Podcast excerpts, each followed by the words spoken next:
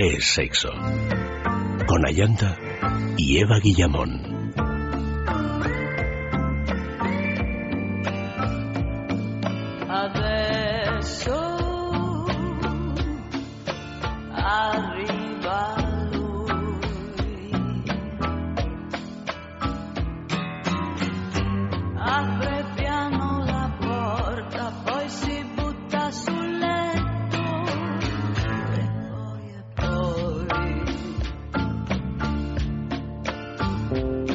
Muy buenas noches, queridos amigos. Bienvenidos a Es Sexo. Esta noche hablaremos de las hablaremos y escucharemos las grandes o algunas de las grandes escenas eróticas del cine.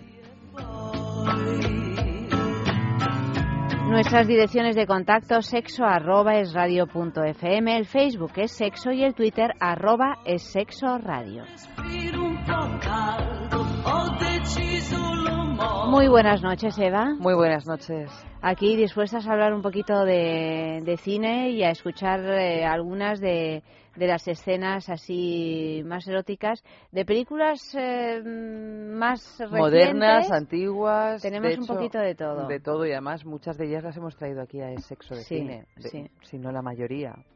Por ejemplo, tenemos Shame, Sí, hemos que empezado por una que es de las más modernas. De hecho, yo creo que probablemente sea la película más, más contemporánea de todas las que vamos a hablar esta noche. Shame es del año 2011 y está dirigida por Steve McQueen, que siempre se confunde con el actor. Mira Sí. tú qué casualidad. Hombre, la verdad, yo la primera vez que escuché el, el nombre de Steve McQueen pensé, pero como que Steve McQueen, esto debe ser un error. Bueno, yo creo que tú y todos, eh, pero bueno, es Que un, es un McQueen debe director, ser además- como, como llamarte, no Sí, sé, Sánchez. Sánchez, Sí, porque Sí, sí, pero, pero además es un, es un director eh, joven y que, bueno, pues ya joven o relativamente Sí. joven y que, y que ha tenido su primer gran éxito, a pesar de que había ya rodado otras películas, pues con Shame, que está, que está en el reparto Michael Fassbinder, que es un, eh, un actor que cuando se estrenó esta película pues generó muchísimo... Tremenda expectación. tremenda porque ya lo habíamos expectación. visto, es verdad, lo habíamos Mm. visto en, en, en varias películas porque es el actor que se puso de repente de moda. Ahora lo podemos ver en, en casi todas partes. Sí, bueno, en 12 años de esclavitud también le hemos visto En Doce años de después esclavitud, eh, sí, de la película que se llevó el Oscar a la mejor peli extranjera. No, no, a la mejor película. a la mejor película. Mejor También película. está Karen Mulligan en, en esta cinta, en Shame. Son en realidad los dos personajes eh, protagonistas, aunque Michael Fassbinder, bueno, toda la historia gira en torno a él. Su personaje se llama Brando y es un joven y apuesto, muy apuesto, hay que decir, que tiene una- un atractivo. De hecho, yo creo que se ha hecho tan conocido a partir de esta película porque es de alguna manera como pasa en, eh, en, en el cine, ¿no? Que hasta que no te no haces una Sí. película en la que te encuadran como verdaderamente en el aspecto físico, el personaje, etcétera, Sí. como verdaderamente te va o Como tu mayor gustar, esplendor. en tu mayor Mm. esplendor, pues no acabas de de romper el cascarón, ¿no? Que yo Bueno, creo que por- es lo que le ha pasado a este actor, porque tampoco es que sea un jovencito. Bueno, no, no es nada, bueno, no es nada jovencito, Bueno. debe tener unos cuarenta y sí, pico sí, años, ¿no? eso, Más o menos, eso. en, torno a los 40. Y había hecho otras películas antes y tampoco en, en roles tan secundarios, porque un, creo que se llamaba Un juego peligroso o Una terapia Mm. peligrosa, que no sé si hacía de, creo que Freud era Viggo Mortensen y él era... eh, Jung. Jung, ¿no? Si no me equivoco, él era Jung, creo. Puede ser. Eh, y vamos, que es un, un rol bastante protagónico, no el protagónico del todo, pero hasta que no dio con, con este protagonista absoluto. Pasaba, además- a- pasó, no, no digo desapercibido, pero no, no fue, no, todavía no tenía ese gran reconocimiento de- del público como, como tal, ¿no? A mí hay, hay momentos en los que me recuerda a un actor del que siempre me olvido su nombre, que tú te vas a acordar porque fue el que rodó El Maquinista eh, con...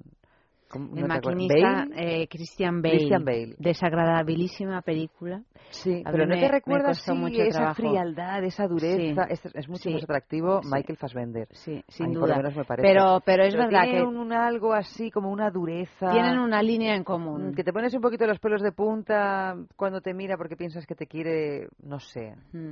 mm, que te quiere Y hacer son algo dos que no te actores gusta. espléndidos Sí, ambos y además espléndidos. con un con una manera de trabajar me parece bastante parecida, ¿no? Muy del actor, del Sí. actor estudio, para entendernos. O sea, eh, Christian Bale es capaz de, de engordar de- y 70 de adelgazar kilos y de también adelgazar. 100 kilos. Pero vamos, no solo por lo de engordar y adelgazar, Sí, sino pero como todo tiene que estar teñido de un realismo Mm, que, mm. que hay Tienen que, que, vivir ellos mismos la, la experiencia. experiencia. No sé Michael Fassbender, Fassbender qué habrá hecho en el caso de Shane, porque en el caso de Shane pues está hablando de bueno de un hombre que tiene serios, serísimos problemas para controlar y disfrutar de su agitada vida sexual. De hecho, es lo que se llama ahora un adicto al, Al al sexo. sexo. Y cuando uno dice adicto al sexo, no se piensen ustedes que estamos hablando de alguien que tiene un montón de relaciones sexuales y que disfruta del sexo extraordinariamente y por eso no puede parar. En realidad es una mezcla de placer y dolor donde el dolor se va haciendo cada vez más presente, ¿no? Como sucede en cualquier adicción. En muchas ocasiones hemos hablado de la adicción sexual aquí en eh, Sexo. Desde luego esta película es quizá pues eh, yo creo que si no la primera una una de las películas que lo ha abordado de una manera más directa es una película dura de, Es muy dura, yo- de o sea, ver hay con pocas concesiones eh también Con muy pocas y además una fotografía que te transmite la misma frialdad Mm. que el protagonista en un- una ciudad de Nueva York que parece sacada de un cuento de terror, todo Sí. frío, gélido. Cuando él se pone a correr y va transitando esas calles de Nueva York que nada tienen que ver con esas con ese Nueva York de Woody Allen, Mm. No, ciudad nada, nada, amable, nada. divertida, que no duerme nunca, pero para bien. No, aquí no duerme nunca porque es insomne no porque se lo esté pasando bien.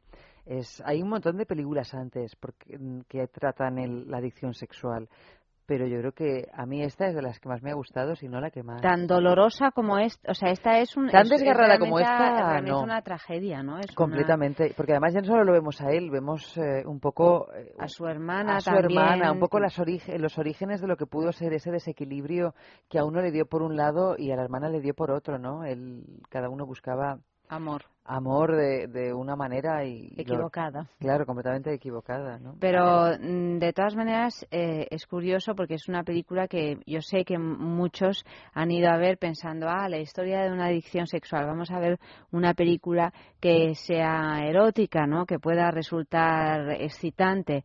Bueno, erótica es, claro, en el sentido de que tiene muchas escenas de sexo, pero vaya, excitante no lo es en absoluto porque las escenas de sexo que ahí se retratan yo creo que distan mucho de, de la excitación. Vamos, como- yo creo es que como- nadie querría tener unos encuentros sexuales No, en este absoluto. tipo. Es como cuando te, te plantas en, eh, enfrente de una mesa que está llena de comida y de repente la persona que está comiendo come con las manos, Claro, sin masticar. la gran buff. se va la gran buff Mm. se va metiendo todo a la boca sin apenas saborearlo. Es un poco esa sensación de ansiedad que no te transmite ningún tipo de placer, ma- más bien todo lo contrario. Shame es una película recomendable, sin ninguna duda. Mm, Tanto eso por sí, él como por Carey Mulligan, que, que está es fabulosa. una tiene, actriz fascinante. tiene un momento en el que canta New York, New York, que es a mí me, me encanta. Me Claro, que es como, esa como la, la, la antítesis de la versión de Frank Sinatra, ¿no? New Bueno, York, New porque es, York, es triste tan triste y con muy poca energía. Claro, New York, New York es un canto así como que tendrán ganas a la posibilidad, de... Sí. ¿no? Y En sin York, embargo es aquí como, si es- quieres hacer algo, vente aquí a Pero Nueva me York. gustó esa vuelta de tuerca, Bueno, me, pareció... Es preciosa sobre todo porque cuando descubres que algo que está como tan estereotipado en un rol determinado, como es la canción de New York, New York, por Frank Sinatra, que es como si tú quieres conseguir el sueño americano, no puedes sino venir a Nueva Sí. York. Entonces es como la consecuencia. Tú Sí. vente a Nueva York, que ya verás lo que te va a pasar. Ya verás, ya verás. Vienes aquí con toda la ilusión y luego te dan un Claro. mazazo según Claro. llegas. ¿no? Bueno, vamos a escuchar una secuencia. Me encantan las que llevan traje. Me encantan las tías así. Hablaríamos de negocios, arreglaría mi vida. Caray, es preciosa. ¿La de Gris? Voy a entrarle. Habla con él. Empieza la cuenta atrás. Sí, adelante. 5, 4, 3, 2, 1. Que te diviertas. 20 pavos a que la caga. Ay, es increíble.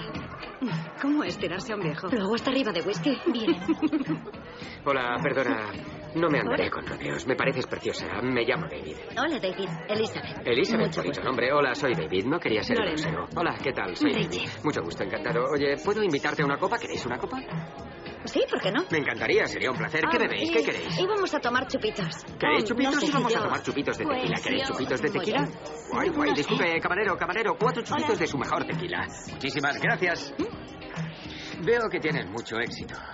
Yo creo que parte del secreto del mío es fijarme en los detalles. Oh, ¿los detalles? Sí. Juguemos. Ah, ¿A qué? vale. ¿A un juego? ¿Azules o verdes? Me gusta jugar. Estos juegos me gustan. Azules.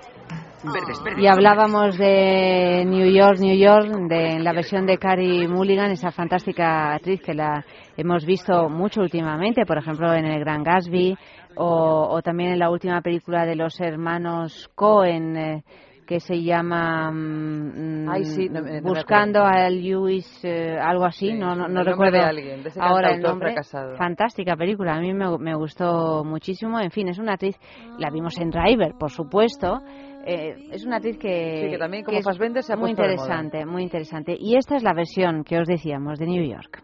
New York, New York.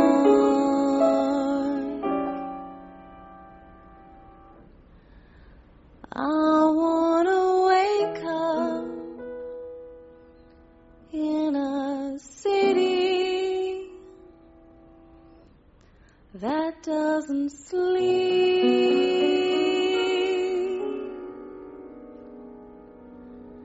and find I'm king of the hill, top of the hill.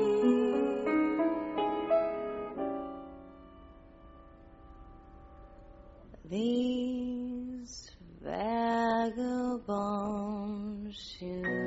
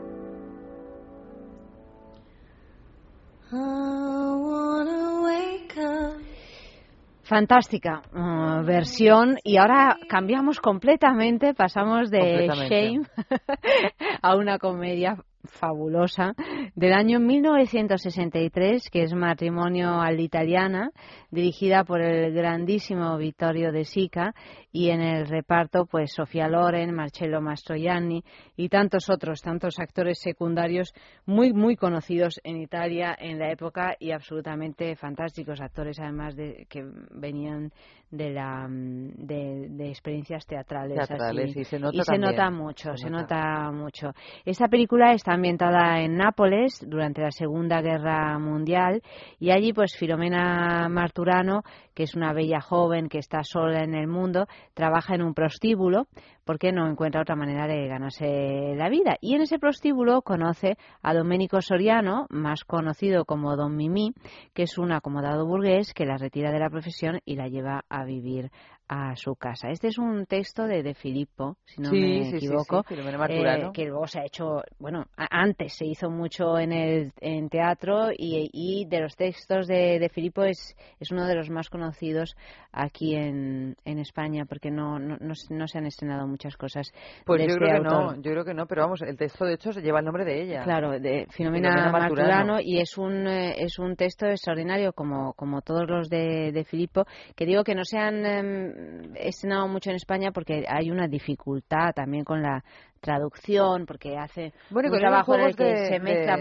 de- muchas claro, de- formas dialectales del sur de. Italia que Y pierdes, pierdes muchísimo contenido. Ya no solo que te enteras de lo que pasa a nivel argumental, pero te Hmm. pierdes un montón de, Vino aquí a- a- en, en los teatros del, del canal hace unos meses este actor italiano El de la Grande el de la grande belleza que ahora se me ha ido el nombre con un texto de, de Eduardo de Filippo que tú fíjate si será grande de Filippo en, en Italia que, que lo llaman el, el, el grande Eduardo.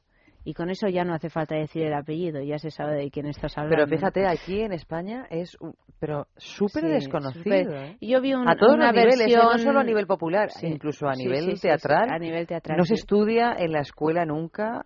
A lo mejor ves Filomena Marturano, pero Como mucho, pero Filomena Marturano también, pues porque la película eh, se hizo muy conocida, ¿no? La película eh, de la que vamos a hablar ahora, Matrimonial Italiana, y, y bueno, pues, pues un poco en ese sentido eh, eso hizo que, que se llevara a los escenarios. Hace unos años eh, se montó algo en el Teatro de la Abadía de Madrid, de, de este autor, pero bueno, es, es cierto que poca cosa. Sin embargo, ahora cuando ha venido a los teatros del, del, eh, del canal, pues ha sido un, un éxito inmenso. Lo que pasa es que, bueno, ha estado solo tres días y, y, Pero y- es que no sé, porque la verdad personas han es podido que verlo. poquísimas, y Mm. eso es una pena, porque Mm. la verdad yo entiendo. Tony Servillo es el, Servillo. eh, me he acordado ahora, Tony Servillo es ese eh, actor fantástico que además está precisamente especializado en las cosas del gran Eduardo, en los textos del- del gran Eduardo, aparte de haber hecho pues pe- pues muchísimas películas, Gomorra, La Grande Belleza, que ha ganado el Oscar este año, ¿no?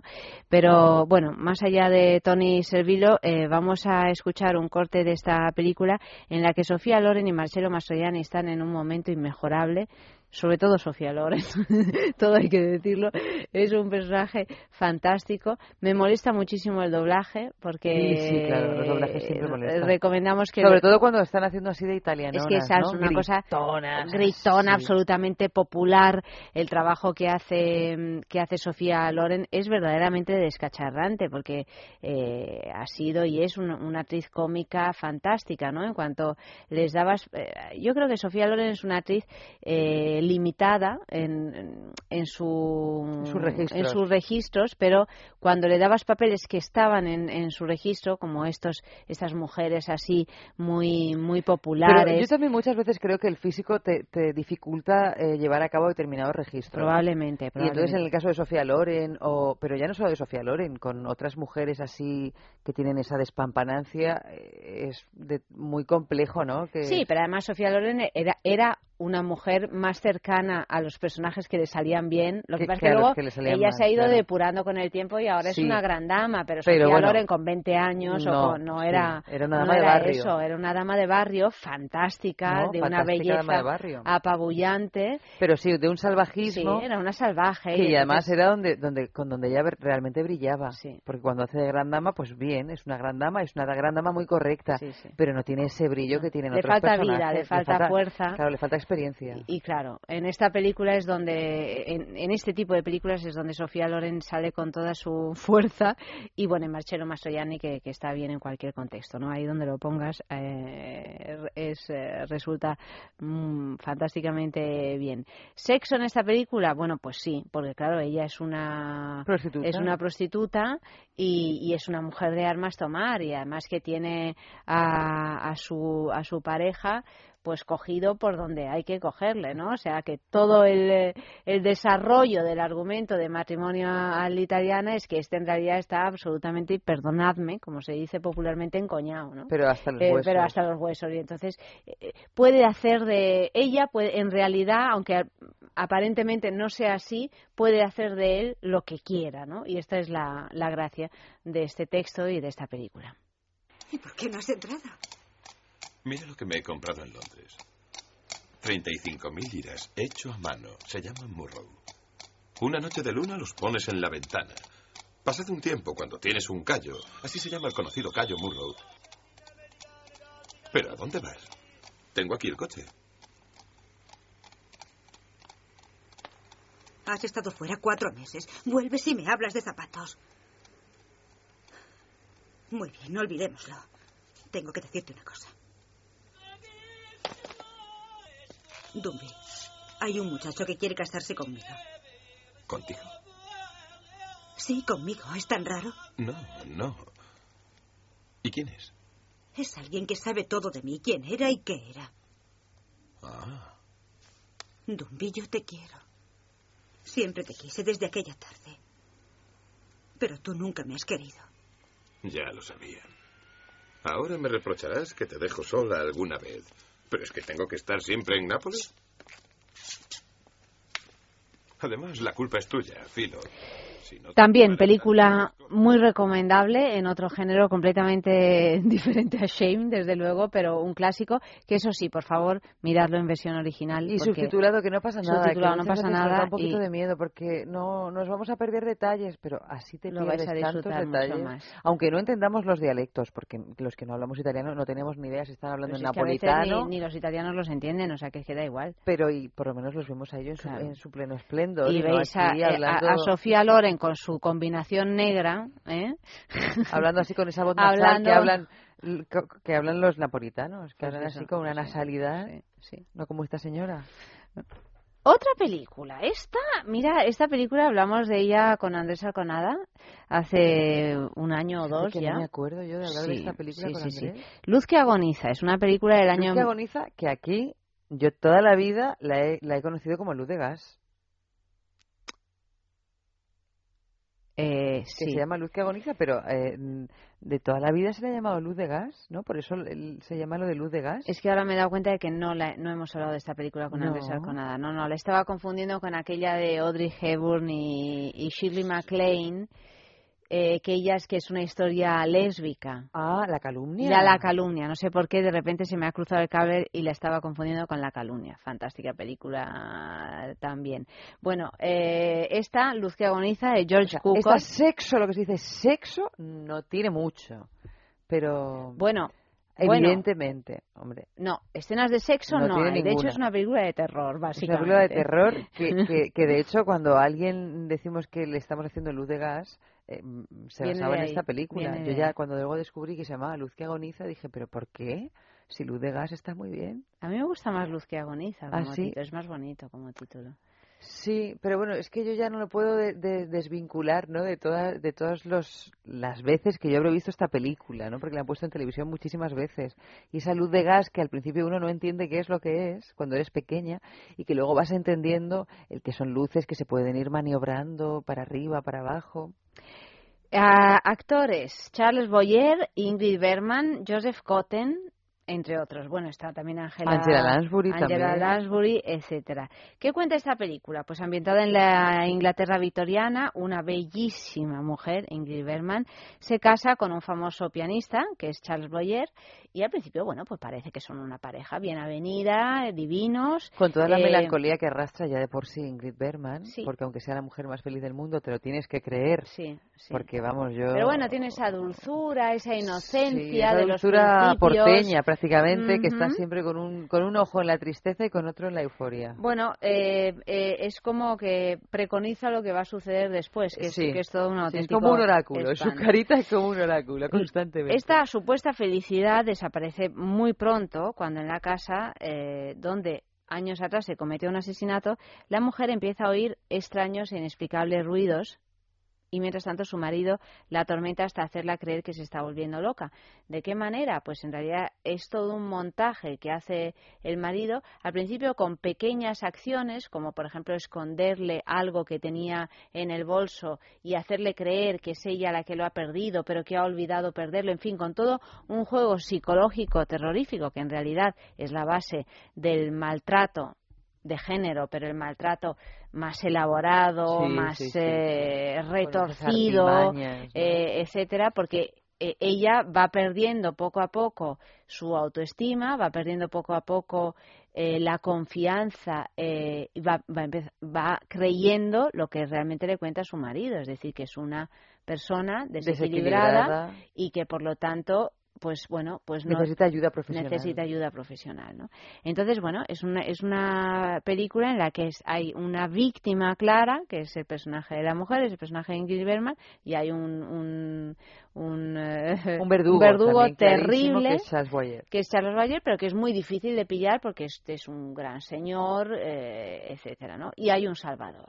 Hay un salvador. Entonces, en ese, en ese trío se desarrolla esta historia en la que no hay una escena erótica, pero es verdad que hay una tensión, una tensión hay un sexo no resuelto durante toda la película. Muchas veces estas películas tan antiguas, aquí estamos hablando pues eso de una película del año 44, no mostraban claramente, eh, No, no, por supuesto que no, porque por tampoco supuesto la vida bueno, de sexual de las es- de, de los personajes, pero sí te podías imaginar todo lo que pasaba en esa alcoba donde donde se acababa Lo que pasaba y lo se- que no pasaba. lo que pasaba y lo que no pasaba, efectivamente, ¿no? O sea que, bueno, eh, en todo caso, esta es una obra maestra del cine. Es una obra maestra. Eh, Y además que aunque sepas eh, todo el argumento, cada vez que vas viendo esa cara de terror de Ingrid Bergman, que es una experta en poner caras de terror y de que me, a que me tiro, que me tiro, y ves que la luz va bajando y cada vez se va haciendo más tenue, y aunque sepas exactamente lo que va a pasar, se te sigue encogiendo el corazón. No, completamente, porque es que Ingrid, Bergman es la víctima perfecta, como también lo vimos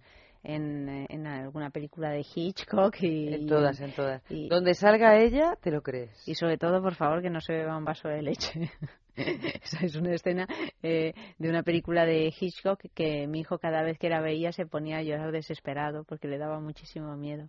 De leche envenenada, ¿no recuerdas tú? Ay, a no Cary Grant subiendo con el vaso de leche. Ah, pero ¿y qué película es? No recuerdo. Pues es una película de Hitchcock que, que, que no, no- que no, no sé cuál es ahora exactamente el título. Fantástica, terrible.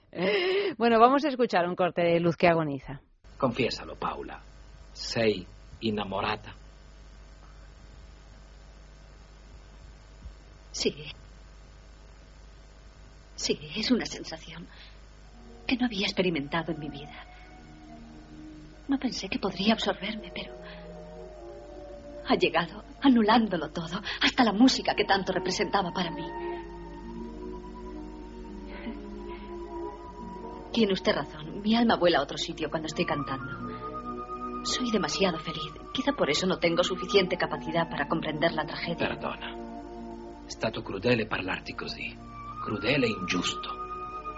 La tragedia marcó sus huellas en tu vida e molto profundas. Ahora que tienes ocasión de curar sus heridas, aprovechala. Líbrate del pasado y abandona incluso el canto. La felicidad conforta mucho más que el arte. Querido maestro, nadie me ha hablado con tanta amabilidad desde que ella dejó de existir. Eh, ¿Querrás presentarme al hombre que va a quitarme el discípulo preferido? Sí, sí, desde luego. Estás citada con él. En cuanto acabas tu lección, vuelas a su lado. ¿Tienes celos de tu música? De Notorious, Notorious es la película de la que hablábamos antes, de Ingrid Bergman y Cary Grant con el vaso de leche. Nos vamos acordando así un poco eh, en esta barrancas. charla de cine a trancas y barrancas. Otro salto, otro salto en el tiempo que, bueno, muy grande, es eh, Las edades de Lulu, es una película... en el tiempo y en el género. y en el género, desde luego. Aquí todo es mucho más evidente, aquí hay escenas Bueno, de de sexo. hecho, aquí todo no es puede ser más evidente. No, hecho. más evidente no puede ser ya de ninguna de las maneras. Bueno, De esta película sí que hemos hablado en el sexo de cine y además luego ha salido a colación en tantos Tan- programas. tantas veces. Las edades de Lulú, una novela de Almudena Grandes que, Grandes que fue un exitazo increíble cuando So cuando salió a la luz completamente inesperado y que y que bueno pues marca un antes y un después yo creo en lo que a la novela erótica se refiere a la novela erótica con mayúsculas Aquí en claro, España sobre sí, todo, sí, porque sí, claro, novela erótica había desde el principio de los tiempos, pero que Por aquí en. España de novela erótica se- moderna Sí, eh, las edades de Lulú eh, aquí sí, en, en este país seguro. Sí, eh, una novela muy, muy, muy bien escrita. Yo, de hecho, siempre la recomiendo. Si apetece leer una novela erótica, mil veces eh, leer, eh, mejor leer Las edades de Lulú que, mm, que a La Innombrable, ¿no?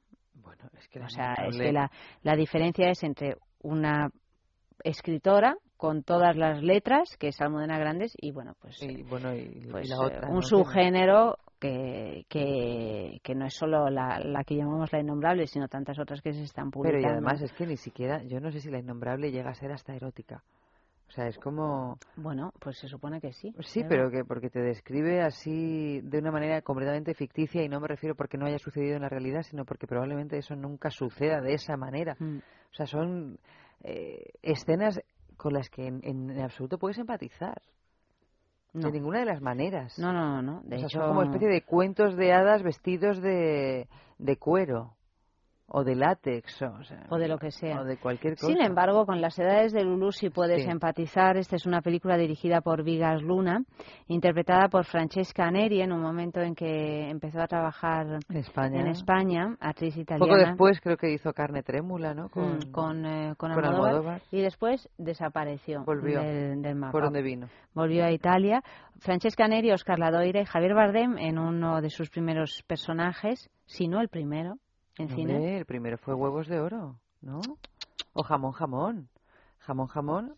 Vamos a ver, Jamón Jamón, Jamón del Jamón de- 92. es del 92. Este es, Es eh, verdad, yo creo que es la primera película de la primera o, o la segunda, o sea, está Las edades de Lulú, está quizá Amo tu cama rica de Emilio Martínez Lázaro que tenía un pequeño personaje, pero aquí Javier Bardem, que claro, ahora ya lo ponen como el tercer nombre, pero en realidad tiene un Sí. personaje muy pequeñito, mm, absolutamente secundario en la película. Fernando Guillén Mira, Cuervo. pues tenías tu razón. La primera eh, aparición de Bardem en el cine es Las edades es de Las edades de Lulú, claro. Huevos de Oro, de hecho, es posterior a Jamón Jamón. Sí, Huevos de Oro Sí. del 93, sí.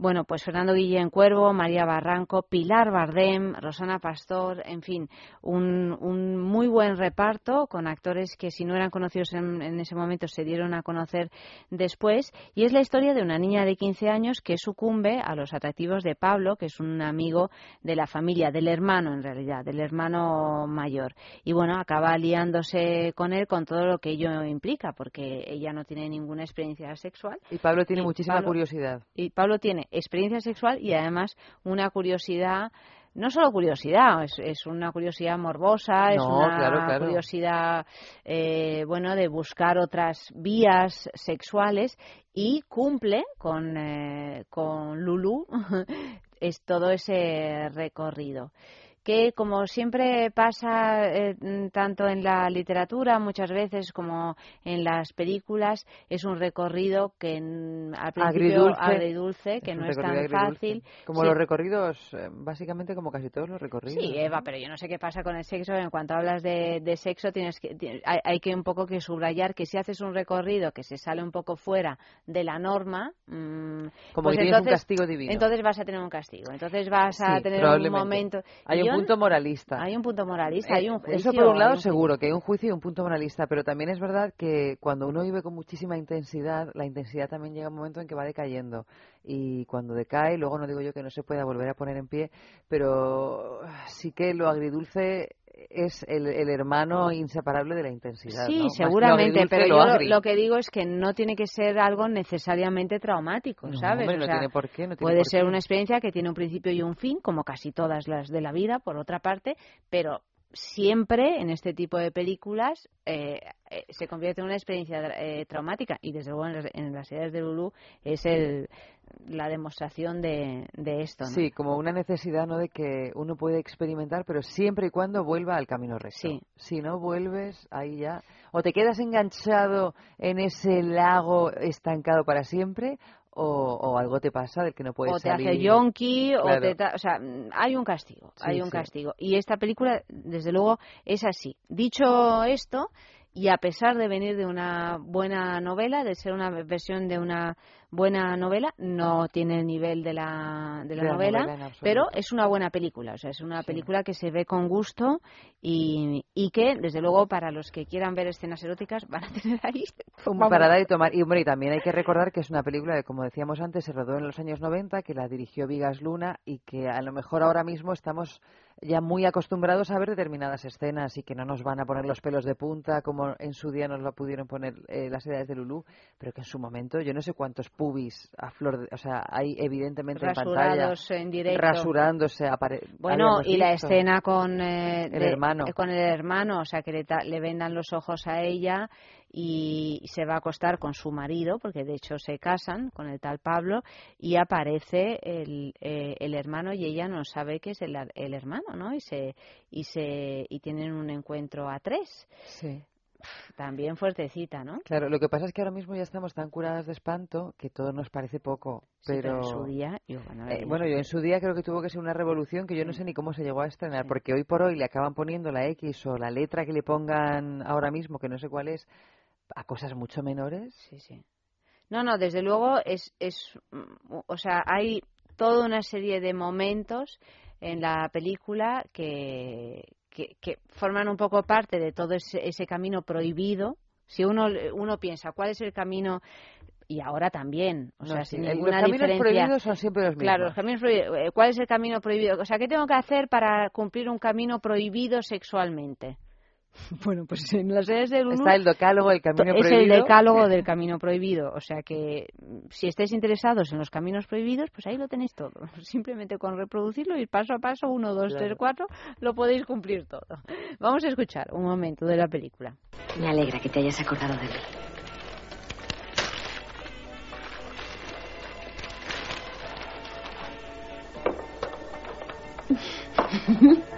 Pablo.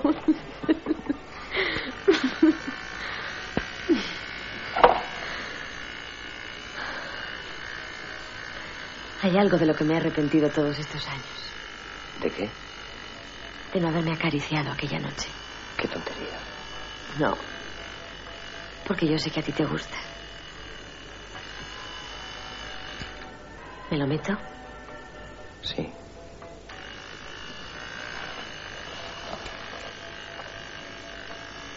Yo quiero hacer siempre lo que a ti te guste.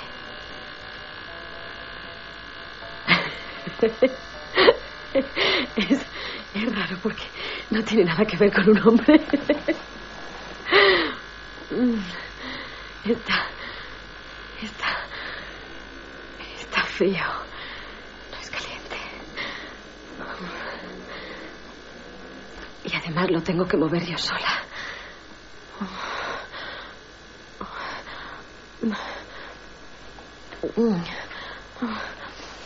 No hay cambios de ritmo.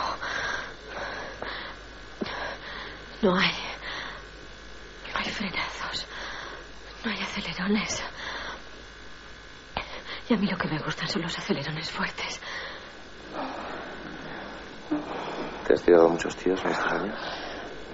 Sí, pero siempre pensando en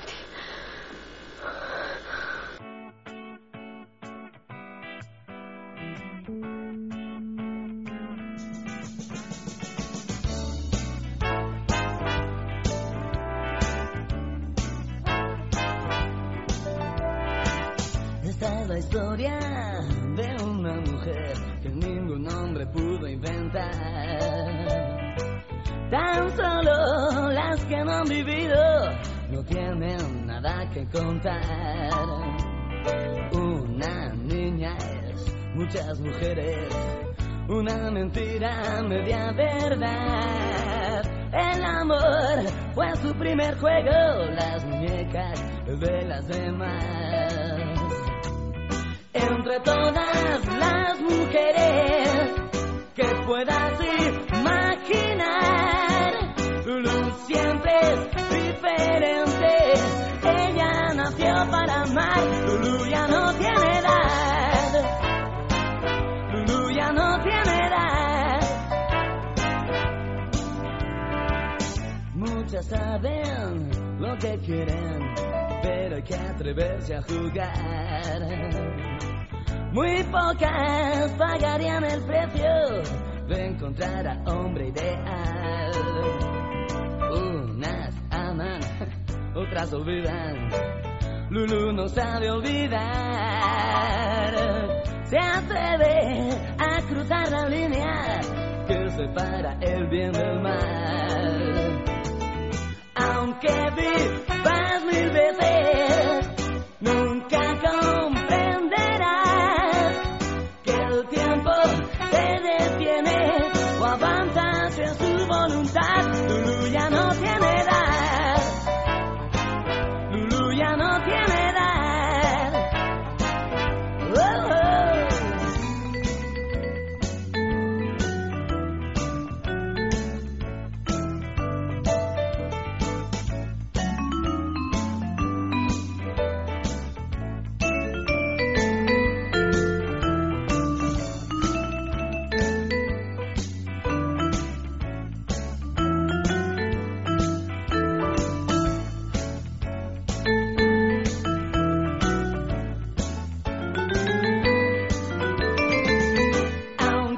goodbye.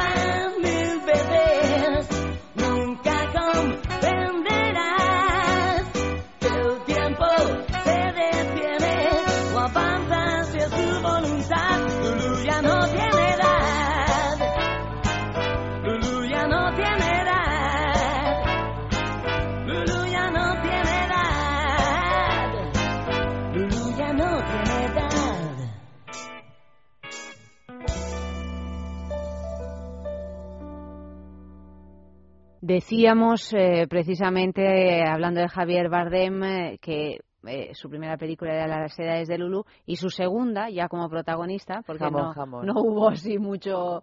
eh, No, bueno, no fue como protagonista en realidad todavía. jamón, Eh, jamón. Hombre, es un papel eh, principal. eh, sí, principal, pero vamos, que el super protagonista ya fue con Huevos de Oro. Sí, pero vamos, pero ya Jamón Jamón eh, fue una presentación de como protagonista. Como, Javier como Bardem. protagonista colectivo. Sí, en- era una película Bardem, más y coral. Jordi Moya sí, están sí. compartiendo. Lo que pasa es que en Huevos de Oro no comparte nada, se lo queda todo él.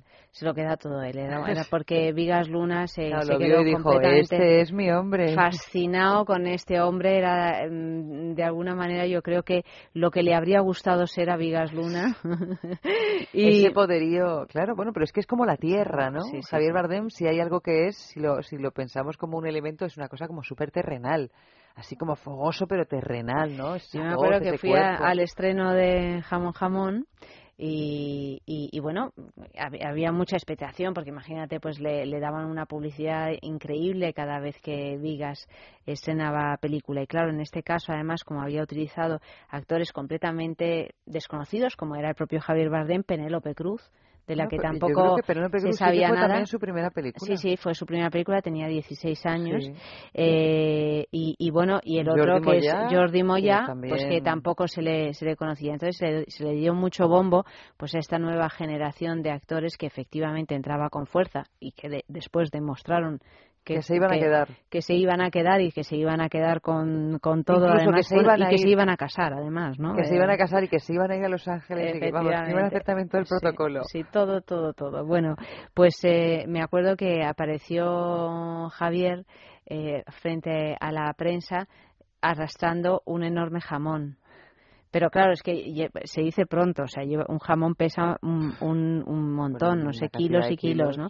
Y entonces él iba, esa imagen tan bestial de Javier Bardem en esa pelea final entre Jordi Entre Moya jamones, con eh, jamones. con ¿no? jamones, que a mí- Armados con jamones. a mí me parece una idea brillante de Vidas Luna, me parece esas cosas. A mí Jamón Jamón es una película que tengo que reconocer que me gusta muchísimo, no solo por su por su sensualidad, que por eso estamos hablando aquí, por esa sexualidad que por, por otra parte sale a menudo en casi todas las películas de, de Vigas Luna, ¿no? Tiene una atención especial hacia todo el mundo sexual, pero esas situaciones que, que se, se plantean en Jamón Jamón, que por otra parte son muy surrealistas, porque es una película y más vista ahora, o sea, vista ahora es una película que no es, tan- no es nada obvia, o sea, que no es que No, esté contando un argumento No, un mm, lugar común. pues, No, no, no, no. hay muchos, mom- no, muchos momentos Sí, así que son sí. bastante alucinógenos, ¿no? Bueno, por Dentro del, supuesto. eh, y no sé, y, y tiene una cosa shakespeariana también muy interesante dentro de ese, de ese Sí, la- estilo tragedia, la tragedia. de gusto por la tragedia, ¿no? En fin, mm, película muy recomendable y desde luego para los jóvenes curiosos de cine que quizá nos estén escuchando, pues eh, se- seguramente pues van a ver el comienzo de algo y Jamón Jamón representó en el cine español el comienzo de algo. Es la historia de mm, José Luis, que es el hijo de un acaudalado matrimonio que posee una fábrica de ropa interior masculina en la que trabaja su novia Silvia. Bueno, la fábrica de ropa interior no os podéis ni imaginar lo que es. Cuando ella se queda embarazada, él promete casarse con ella a pesar de la oposición de sus padres y con el fin de frustrar esa boda no, no deseada, la madre decide contratar a un joven aspirante a torero, Javier Bardem, Bardem para que seduzca a, a la joven que es la novia de Jordi Moya. El Bueno, típico cuerpo de torero tiene Bardem. Exactamente, exactamente. Bueno, a- aquí hay una, mm, una es un resumen así del argumento muy resumido porque hay un montón de historias que Una se cantidad de cruzan. peripecias, que una son igual historia de que- de la que importantes que nace la- otra historia, de la que nace otra historia. Exactamente. Todo, todo son ramificaciones infinitas. Bueno, fantástica película. Mm, vamos a escuchar un, un corte y algo de música. Usted me gusta mucho. Vamos, lo pienso desde el primer día que estuvimos en el coche. Bésame. No, no puedo. ¿Por qué? Es que he comido ajo y se, se nos da el olor. El ajo. Es la cosa que más me gusta en el mundo. ¿Le gusta el ajo? Toma, te lo regalo. Siempre llevo un ajo encima, me da suerte.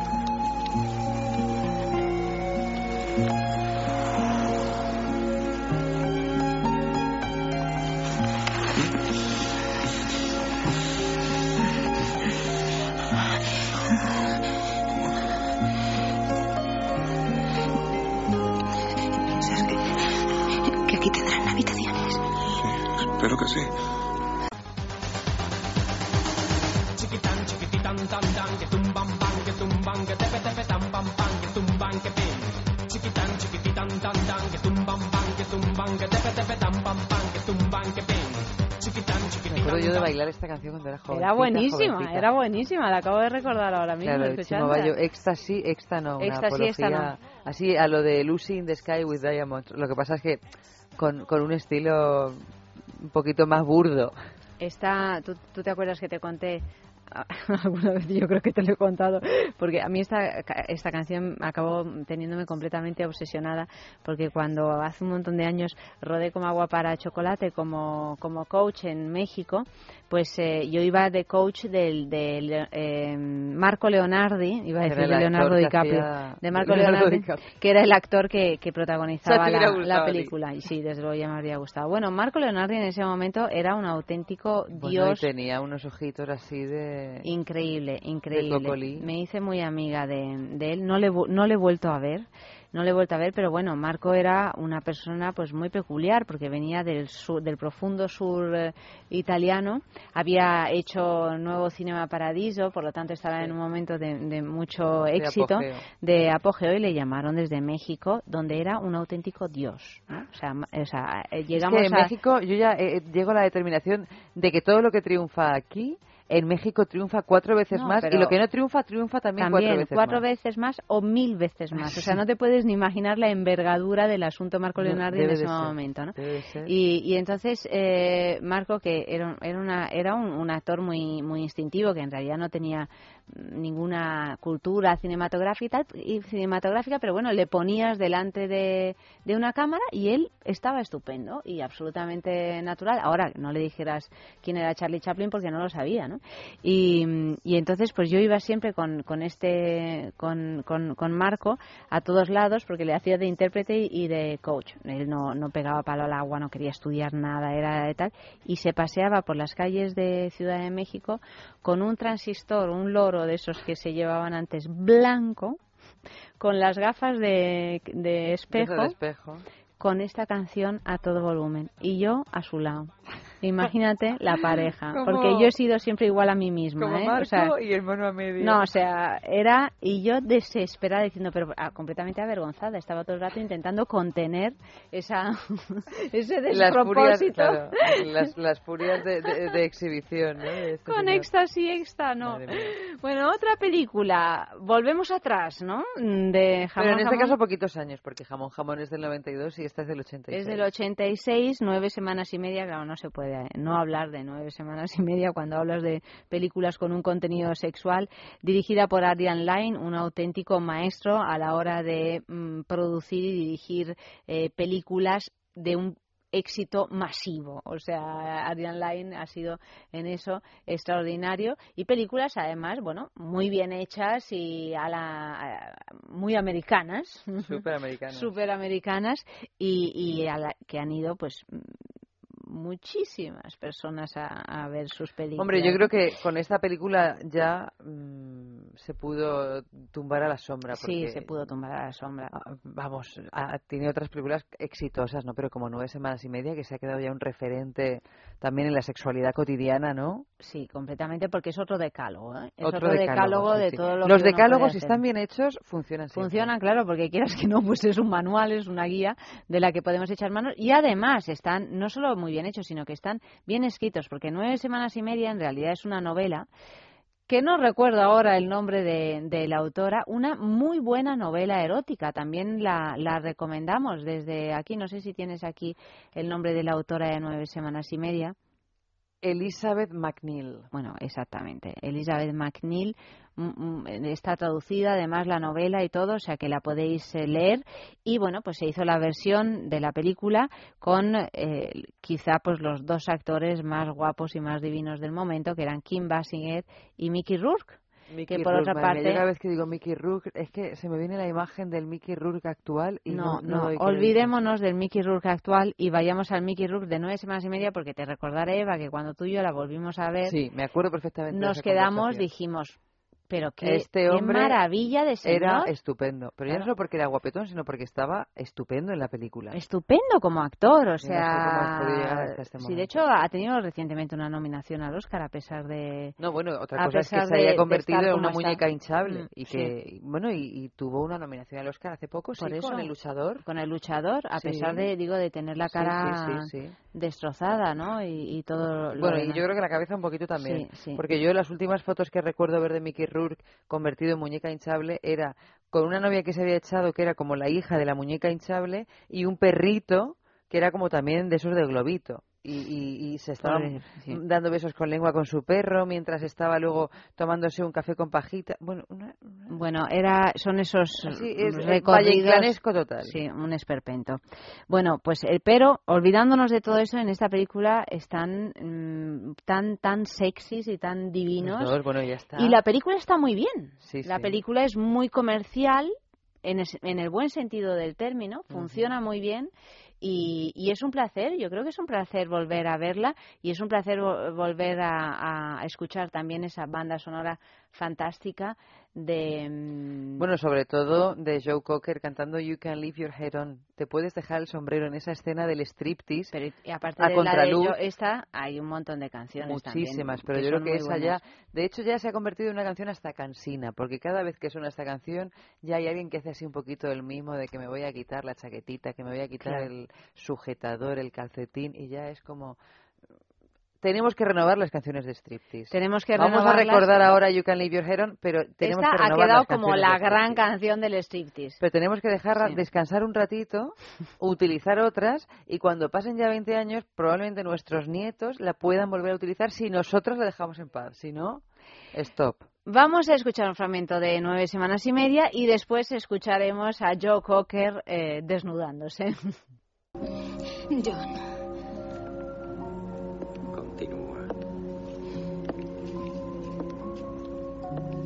Sigue caminando. no quiero hacerlo. Ponte de cuatro patas y camina. Elizabeth, no quiero discutir contigo. Camina.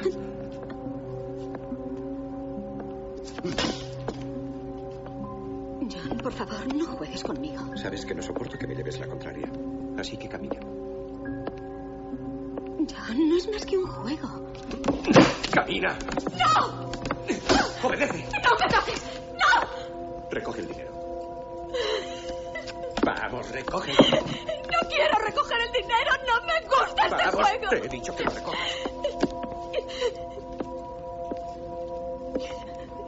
Aquí tienes el dinero. Elizabeth, ¿de verdad no te gusta el juego? ¿No te gusta? Lo odio. No lo creo. ¡Lo odio! ¿Te gusta? ¡Lo odio! ¡Ha sido horrible! ¿Te ha gustado? Lo sé.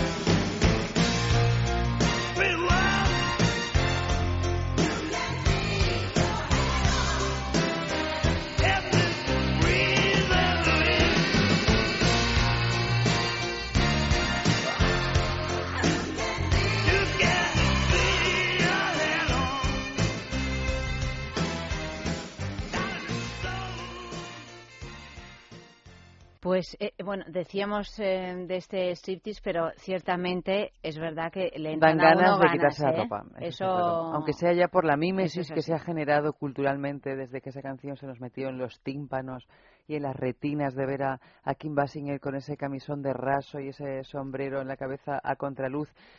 ¿Cómo se llaman esas persianas? Y ese, madre- y ese Persiana veneciana. persiana veneciana y ese reco- recogido así casual, Sí. eh, que sin embargo De- ya le gustaría una. mm, Me hago, una, ¿no? me hago una coleta. Una coleta, pero en fin, mm, divina, Kim Basinger. Y Así sobre la marcha. nos gustaría seguir hablando de cine, pero nos hemos quedado sin tiempo, porque ahora tenemos que dar paso al de Gunda Vergara, horóscopo, al horóscopo a nuestro erótico. horóscopo erótico, que es muy importante para, para organizarnos, para saber cómo nos van a ir las cosas, para no llevarnos disgustos, porque pues siempre nos lo dice al de Gunda, ¿no? Que una semana va a lo mejor un poco peor y otra va muy bien, o sea que tranquilamente. Y que uno tiene que renacer de las cenizas constantemente. Pues eso es.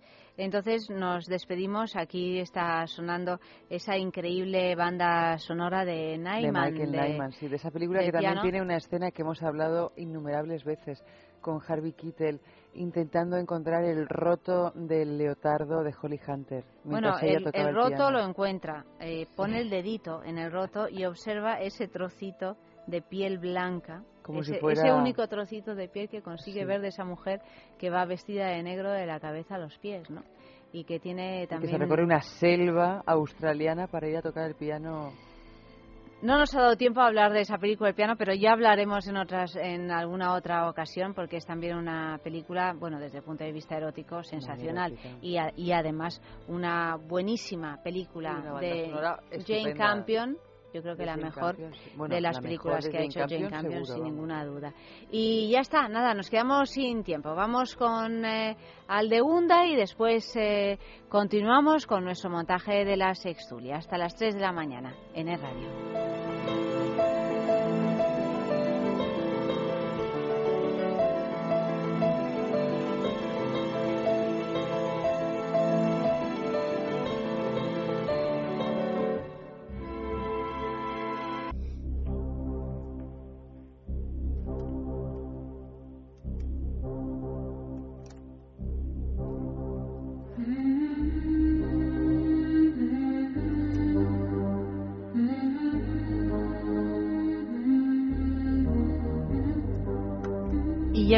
Uno de los momentos más esperados de la semana, sobre todo porque somos seres curiosos. Eva y yo, desde luego, y el resto también. Aldegunda Vegara, buenas noches. Hola, buenas noches.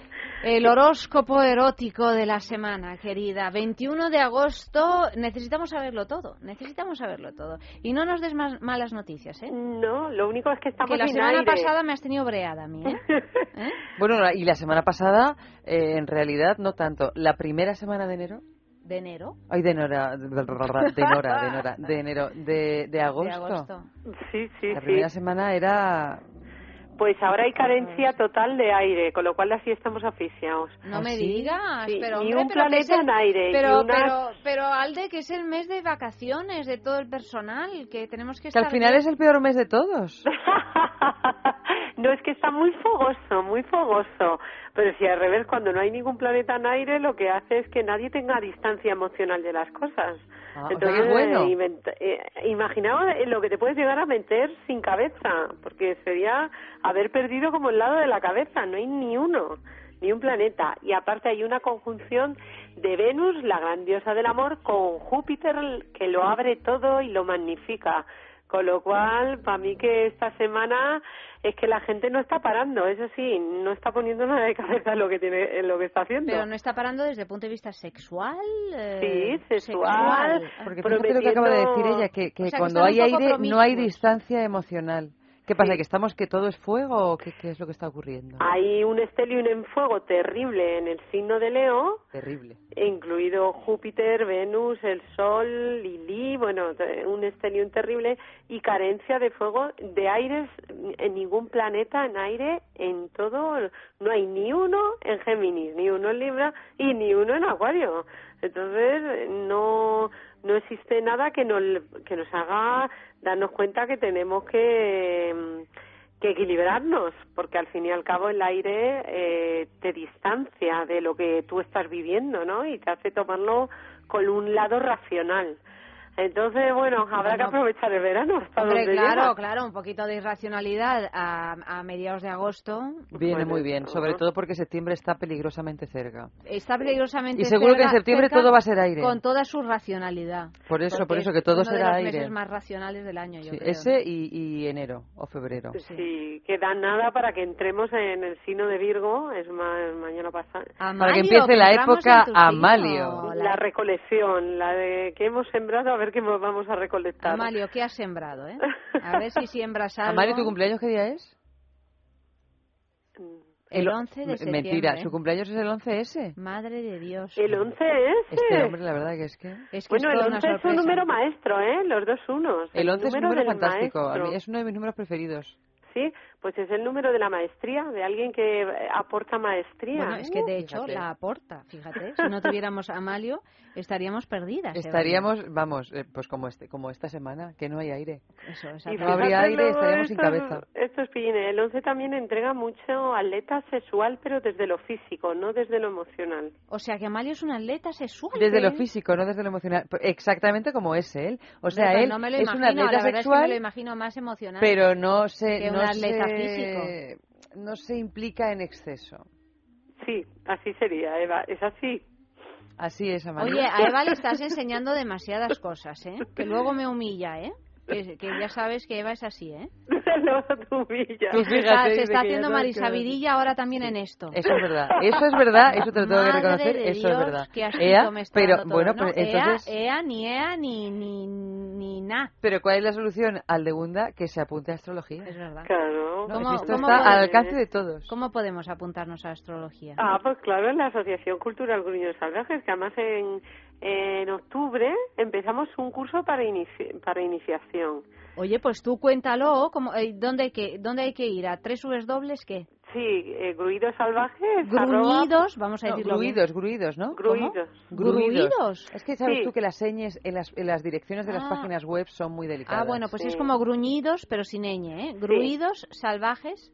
Arroba yahoo.es. No, esa es la Ah, dirección. No, esa ya es la ver, dirección. lo hemos dicho mal. Vamos a repetir. De todas maneras, en internet ponéis gruñidos salvajes y sale Y lo ya sale, primero. pues ya Claro. está. Y además se en puede Facebook mandar también, porque estáis en Facebook, ¿no? Sí, está en Facebook, en internet, en todo. Entonces se puede encontrar de todos lados. Y para gente que sea avanzada, que ya sabe algo de astrología, está en septiembre directamente el curso.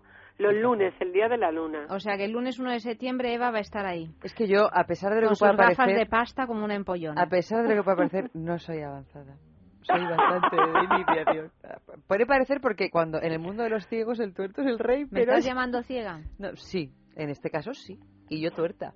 O sea, no sé qué es peor, ser ciega o ser tuerta. Tuerta. Pues entonces te llevas la mejor parte. Bueno, lo bonito es siempre que todos somos alumnos constantemente, ¿no? Bueno, es que el deseo sí. de aprender. El ¿eh? día que venga yo aquí con mis enseres para hacerte allanta la carta astral y, y te la Me sepa encantará. interpretar, que eso Me- va a ser me otra encantará, cosa. me Y no se la encantará. has hecho ya, Eva. No me la he hecho. No Me se la he hecho todavía. Es No, que por eso digo que estoy en iniciación. No, no, no es nada generosa. Estoy en Se lo habrá iniciación hecho a todavía. otra, se lo habrá hecho a Sí, otra. y no a te mí nada. No, porque Todo- cuando empiezas y A mí so- vamos, solo las migajas me deja. le haces a todo el mundo la carta para cotillear, así de bien. Claro. Bueno, no te creas, Bueno, pero yo es que intento- en mi caso lo sabe todo, ¿eh? Intento Mm. averiguar... No, pero hay cosas que no sé. Y hay cosas que me gustaría entender. Esa- Entonces, esa cuando es ves cómo están colocados los planetas, dices, bueno, Entender de mí, pero si soy mm, un libro abierto. ay, madre mía.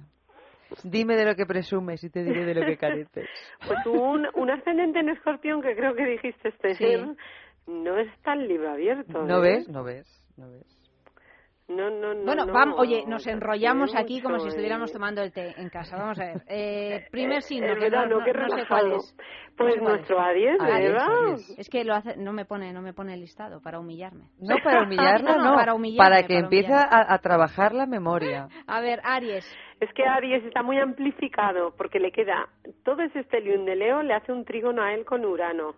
Entonces tiene una amplificación de energía, de deseo, de querer expandirse, de estar muy generoso y muy juguetón y alegre. Y cuando un Aries está alegre es que alegra a todo el mundo, da gusto estar con él. Es como un, entu- un niño entusiasta que todo lo puede, que todo lo quiere y eso en todos los juegos. O sea que Aries está fenomenal. Menos mal, menos mal. Sí, sí. ¿Y Tauro? es- Tauro. Tauro tiene una posición de escorpio, pero con tres planetas al ataque de Artañán. Está un poco alica mojibajo. Le falta energía. Que me estás machacando el verano. Al de Gunda. Vegara. Sí. Ve mucha responsabilidad también y tiene que, que unir eso. Eh, deseo y responsabilidad, que es lo que tiene enfrente. Tiene a Marte y a Saturno. Entonces tiene que conciliarlos y entonces si consigue unirlos, estará muy, muy estable. Esto me lo, me cambio. lo has arreglado así para, para animarme. no. No, pero mira, pero y además que yo creo que es todo, vamos, que todo encaja. Lo importante es que cuando llegue septiembre, Tauro esté eh, centrado y haya unado deseo y responsabilidad. Efectivamente. En agosto, que haga lo que quiera. Efectivamente. Porque tú has de saber que es que me caso en septiembre. Bueno, felicidades, enhorabuena. Bueno, claro, sí, sí. Dos sí, días pero- después Pero claro, dos días después, ¿qué? del cumpleaños de Amalio. ¿Ah, Es verdad, sí? dos días des- después del cumpleaños de Mario, efectivamente. O sea que podéis celebrar el cumple de Amalio y tu boda en la misma fiesta. También, bueno, Mario está eh, absolutamente invitado, lo que pasa es que no vendrá porque es Virgo. Hombre, pero te puedes venir con tus amigos, Amalio. Hombre, pero ahora no invites a los amigos de Amalio a mi boda, perdona. Mira, yo a invité a la mía y no vino. No vino, por eso, por eso. No, no vino ni Amalio ni Peluche. Hubo Ni un, Amalio un ni vacío de- del mundo del realizador de radio. Sí, es verdad. Son unos angurrientos. En fin, Bueno, bueno. en fin, el tercer signo. Géminis. Géminis. Géminis está bastante bien, eh, con una subida del deseo un poco perversillo. Le está gustando lo oculto, las cosas que no están tan claras. Y está liando un poquillo la manta de, de, mm, de hacer cosas o proponer cosas que sabe que no va a gustar. Y él, como las quiere llevar a cambio, está manipulando. ¿m? Entonces, Géminis está en su lado más picaruelo o oscuro, no sé cómo llamarlo, según cómo te lo tomes. Si al final luego te gusta con Géminis lo que te está proponiendo, pero está en ese nivel. ¿m? El siguiente. El siguiente es nuestro cáncer. Hoy tiene la luna sobre su propio ah, eh, signo y hoy está amoroso. Cuando llega la luna en Leo va a estar disparadísimo, pero disparadísimo, o sea, dentro de dos días. Ahí se va a volver loco por las grecas. Tanto que vas a creer que llega a ser Leo de lo que te promete hasta que la mete. ¿m? y luego, después de otros dos días más, después de lo prometido, nada, o sea, después de lo metido, nada de lo prometido, porque se le pasa a Virgo. Entonces, el cáncer está mm, eh, fluctuando mucho, pero exagerado. ¿m? porque no tiene ningún planeta que le estabilice y le está pasando la luna, que es su regente, a diferentes signos que vienen con mucho empuje. ¿m? Eh, entonces, con cáncer, eh, bueno, te puede divertir mucho, ellos se pueden divertir mucho, pero luego también que sepas que no van a estabilizar nada. ¿Y Leo? Leo, a mí me, me, me, da miedo. Eh, hasta mañana, hasta dos días después, mañana y pasado, va a estar increíble. No hay que le aguante ya el mejor signo, pero como yo no he visto cosa igual. Eh, pero en todo, en los negocios, en el amor, en todo. Leo, el gran benéfico desde hacía mucho. Cuando pasen dos días se baja un poquito, porque al final sale ya el sol de, de su signo. Y entonces eh, siguen siendo encantadores, eh, llevando el corazón en la mano. Es que eh, Leo está subiendo como de energía. Pero la semana pasada también estaba muy energético. Sí, sí, pero van a comportarse más, más generosos, más como tipo Arturo Corazón de León, que le- lo egoico que ellos han sido siempre, con tanta energía. Es como que tanta energía León les va a subir su generosidad, más que el que quieran ser centro. O sea, yo veo incluso para Leo una evolución. de todo lo que tiene ahí, de que le sube mucha energía leonina y yo creo que eso le va a elevar a ellos mismos, al signo mismo en cuestión. O sea que mm, por eso yo creo que el amor con ellos va a salir eh, trascendente, espiritual, de todo tipo, vamos, eh, pero conectado. Entonces Leo, el mejor signo de la semana, pero como hacía mucho tiempo que no veía yo un signo también. O sea que... Bueno, ya me sé todos los signos, porque, porque pensando, pensando, me los he apuntado todos en un papelito. Me han salido todos, ¿verdad, Eva? Le han salido todos, fíjate. Hemos hecho una especie. Yo le he ido trasvasando eh, conocimiento y, y lo he hecho bien y al final, pues creo que no va a fallar ninguno. Virgo. Muy bien, Virgo tiene a Mercurio, con lo cual está muy móvil, conociendo eh, familiares que mm, incluso como primos o primas lejanas o tíos segundos que le están gustando sexualmente. Pero, tíos segundos, pero. Yo qué Ale. sé, no sé cómo pero que, decirlo. que te está gustando un tío segundo. pero, pero, Pero bueno, y además, si dice ya- que tiene todo tipo de inclinaciones. No, no, claro. Como alguien de la, de la familia que no son hermanos, o sea, no es incestuoso literal, pero alguien en que ha dicho, y madre, esto a mí me gusta, qué atractivo, que Pero bueno, no, no, encima Hombre, está dice que caso- alguna prima del pueblo, lo clásico, Pero claro, un prima tío sí. segundo... Y el típico refrán de cuanto más primo, más me arrimo. Pero es que a Mario el, el refrán le da exactamente igual. Este refrán que es de Albacete. Hombre, Alde, ¿tú nunca habías oído cuanto más primo, más me arrimo? No. No me digas.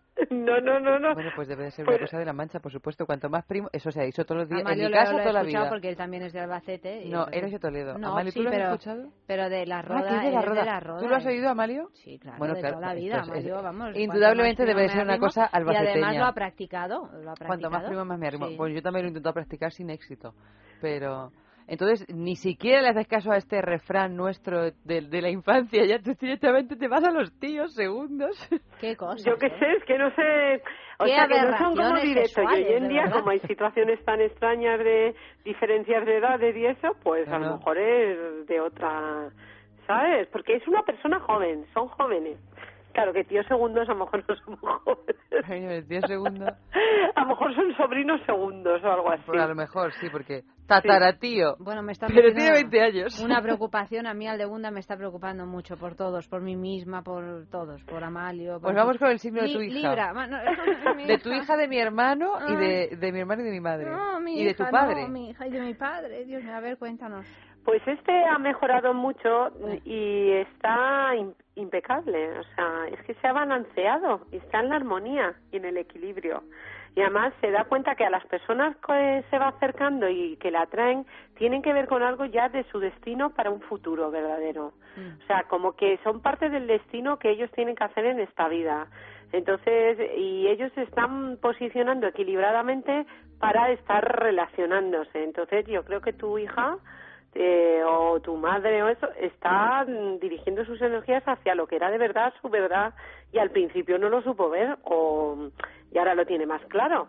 O, Bueno, pues oye, o fenomenal. sea, Libra está muy bien porque está en su destino. Está sin aspavientos, pero eligiendo su destino.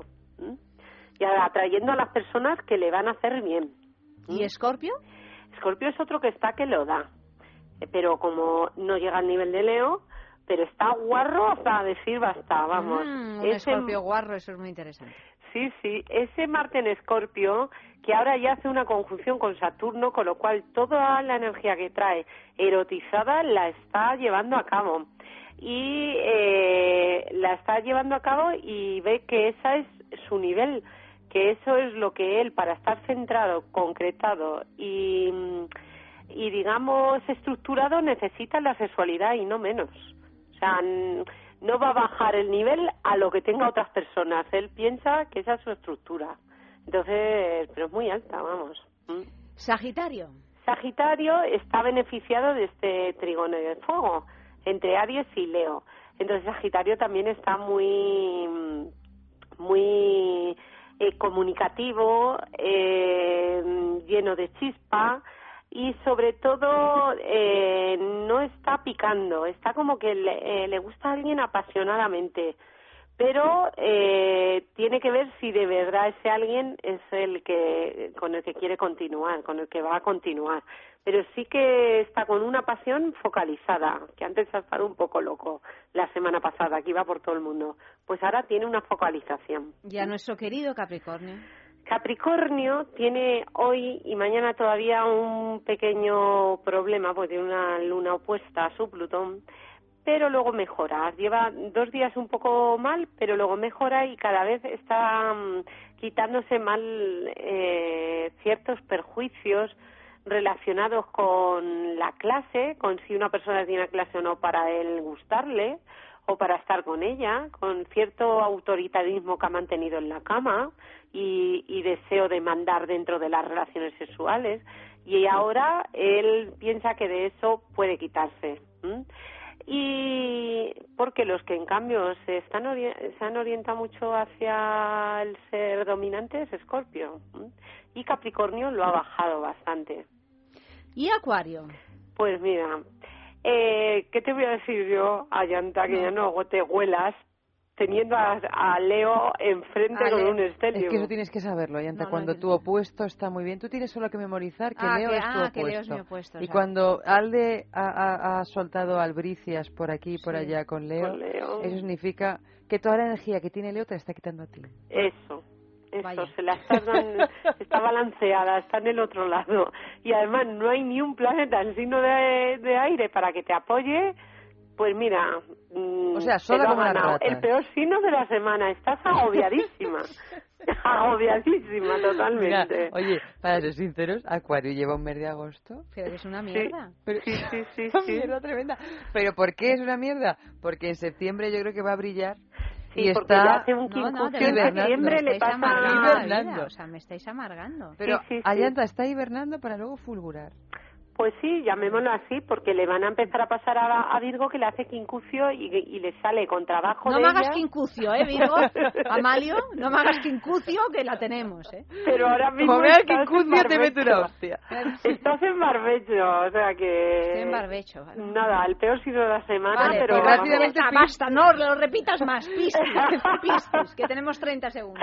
Y Piscis, Piscis eh, tiene enfrente a Virgo que empieza a florecer y entonces Piscis tiene una integración entre lo verbal y lo mental, entre lo espiritual y lo físico y entre el quedarse y el irse, con lo cual ha integrado todo lo que para él es cuerpo y alma. Piscis está muy armonizado dentro de, de todo. Yo veo los mejores signos de la semana, Leo, Escorpio y Piscis y bastante siguiente el Libra. Vale, no digamos más, no Vale. digamos cuáles son los peores. Y por detrás no damos medallas. Exactamente, Porque exactamente. como son de oro, pues él no las quiere, que rija Leo.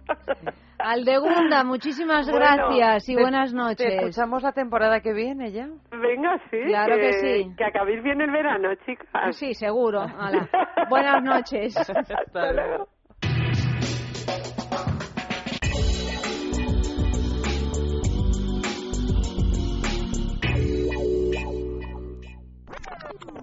El titular dice lo siguiente, la vida moderna perjudica la actividad sexual. Un estudio, esto va de estudios, todas las noches siempre hay alguna universidad de un país extranjero que dice algo, que tiene algo que, que tiene- decir. o que más bien no tiene algo importante que hacer y se dedica a que esas tenemos cosas. los estudios de Wisconsin. menos mal para un programa como este. Claro, no eso. sé si para el presupuesto general de las universidades, pero bueno. El caso es que un estudio hecho por el Sondeo Nacional de Actitudes Sexuales y Estilo de Vida encuestó entre los años 2010 y 2012 a más de 15.000 británicos de edades comprendidas entre los 16 y los 44 años. Los consultados afirmaron tener actividad sexual menos de cinco veces al mes frente a más de las seis veces mensuales en la pasada década de los años 90. En concreto, la encuesta indica que los hombres practicaron sexo un promedio de 4,9 veces al mes frente a las 4,8 veces en el caso de las mujeres en el periodo de 2010 y 2012. La gente está preocupada por el trabajo y el dinero, no están de humor para el sexo, pero también pensamos que las tecnologías modernas están detrás de esta tendencia. Esto es lo que señala la experta Kath Mercer de, esta, de este sondeo nacional de actitudes sexuales. Añade esta experta que la encuesta reveló haber una tendencia cada vez mayor entre las parejas a utilizar pornografía en la red como sustituto de la actividad sexual y un estudio, diferente al anterior pero complementario, indica que como promedio una mujer de 44 años ha tenido en su vida 7,7 parejas, mientras que en el caso de los hombres 11,7. Bueno. Para usarlas cinco Uf, veces al mes. ¿Cuántas, Para usarlo sí. cinco veces al mes, la verdad... ¿Cuántas mm, cosas han estudiado? Han estudiado más que tú, Silvia. Sí, sí, desde Sí. luego. Eso no es Deberías de matricularte tampoco. en Wisconsin. No, muy difícil. Podrías No matricularte en estudios sexuales, a lo mejor... eh, A lo mejor me interesa más que el tema de la ingeniería. Después de esta experiencia en La en estas Claro, claro. Y a lo mejor incluso ganas más dinero y encuentras trabajo, porque y con los, toda esta li- los cantidad de créditos estos de libre asignación no te convalidan ninguno por venir No, aquí. no, sextulias no me, no me convalidan. No, todavía no, todavía no, pero Todavía no, todo, todo llegará, todo, llegará, todo llegará. llegará. Bueno, vamos a ver. eh, ver. En realidad, eh, la diferencia entre cuatro, coma- o sea, cuatro veces y cinco veces al mes es verdaderamente casi casi irrelevante, Pero ¿no? fíjate que no es cuatro y cinco veces al mes, ¿No? es... eh, ah, bueno, sí, sí. No, pero lo que me hacía gracia era la diferencia entre hombres y mujeres, Ah, bueno, sí. que los hombres son 4,9 y las mujeres 4,8. Bueno, porque las mujeres... Hay un punto de lesbianismo. Hay ahí, un punto de lesbianismo. Claro, el 0,1 evidentemente. Ese uno, Hay ese un uno, pero perdido, vamos, ¿de dónde sale? que- pues no lo sé, no lo sé, pero vaya. Lo curioso en- es que la vida moderna, ¿no? Habla de la Sí, vida la vida moderna. este, moderna, de la sí, vida moderna, habrá que saber Esta ¿Qué mujer, rasgos de la eh, vida Kat moderna? Mercer, dice que el problema de la falta de, de sexo la tienen las tabletas y los teléfonos inteligentes porque se llevan a la habitación. Sustituyen la actividad sexual, pero digo yo que no, no necesariamente, porque también una tableta puede ser un medio para la actividad sexual. Para chatear, para ver películas pornográficas, para... Quiero decir que ahí pues tienes internet y tienes un mundo que puede ser un aliciente, no necesariamente algo que te impida bueno, practicar el claro, sexo. cuando decía, me ha parecido entender, o era algo ambiguo lo que decías de la noticia, las parejas usan Cada vez más, utilizan más pornografía, más pornografía, como pero como, pero como sexual. parejas. No como pareja, cada uno por su lado, Claro, evidentemente. es si es que- un o sustituto... no, es que no lo sé, porque habrá también parejas que, que lo hagan. Yo sí, ¿no? Fotos. No, que habrá parejas que usen fotos o películas. Claro, que pero las- aquí dice, en fin, que la que tecno- cada o sea, uno- lo que viene a decir es que la tecnología nos está separando, que la tecnología y los eh, estreses modernos hacen que tengamos menos relaciones sexuales, básicamente. Los Creo que la tecnología nos ayuda. O sea, en el sentido, por ejemplo, gente que tiene su pareja a distancia, que hoy en día el tema de los viajes en negocios, en trabajo, en todo, cada vez es más frecuente, yo creo que la tecnología ayuda muchísimo. O sea, en cuanto a comunicaciones, por ejemplo, en Skype, relaciones por Skype. O sea, es que es lo que mantiene viva muchísimas relaciones. Sí, sí, sí. Porque ahí también puedes hacer, pues, de, Sexo de virtual. todo, sexo virtual, todas estas cosas y... O sea, no, yo no estoy en absoluto de acuerdo. Sexo virtual como la masturbación. Pero el sexo virtual es sexo. Pues al parecer lo es. Bueno, claro, ¿es sexo Todo si se no hay piel con piel? Claro.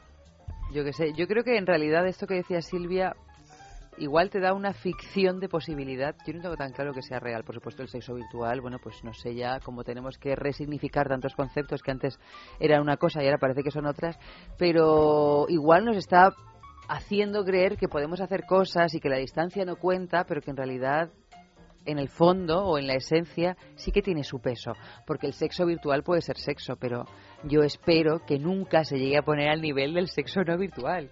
No, por supuesto, pero lo que lo que digo es que eh, dada eh, la situación actual social en el que viajamos cada vez más, nos movemos cada vez más y cada vez más parejas, por lo menos en, en, en mi edad, se están manteniendo relaciones a distancia.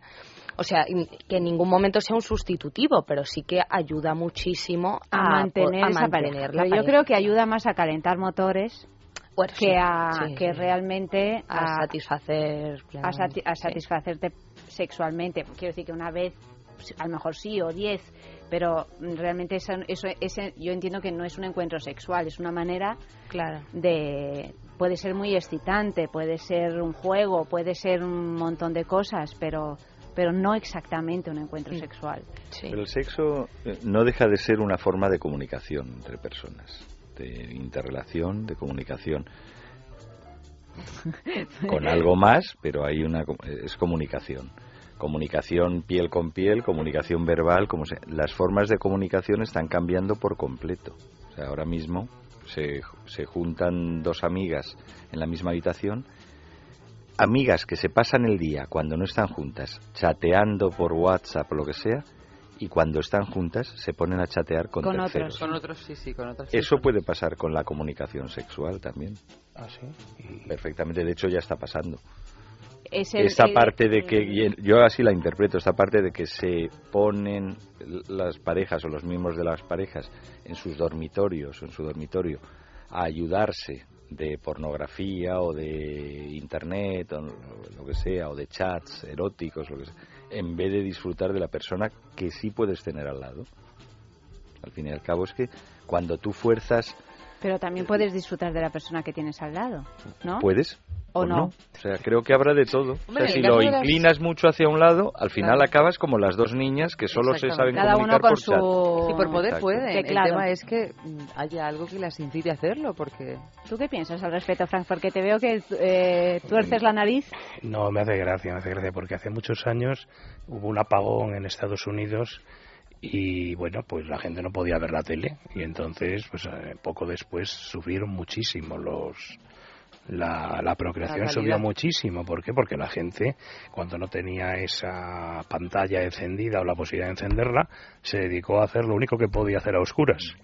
Entonces, ¿hasta qué punto no estamos entrando en una era en la que estamos cada vez más oscuras con relación a la sensualidad por tener acceso a tantísimas imágenes?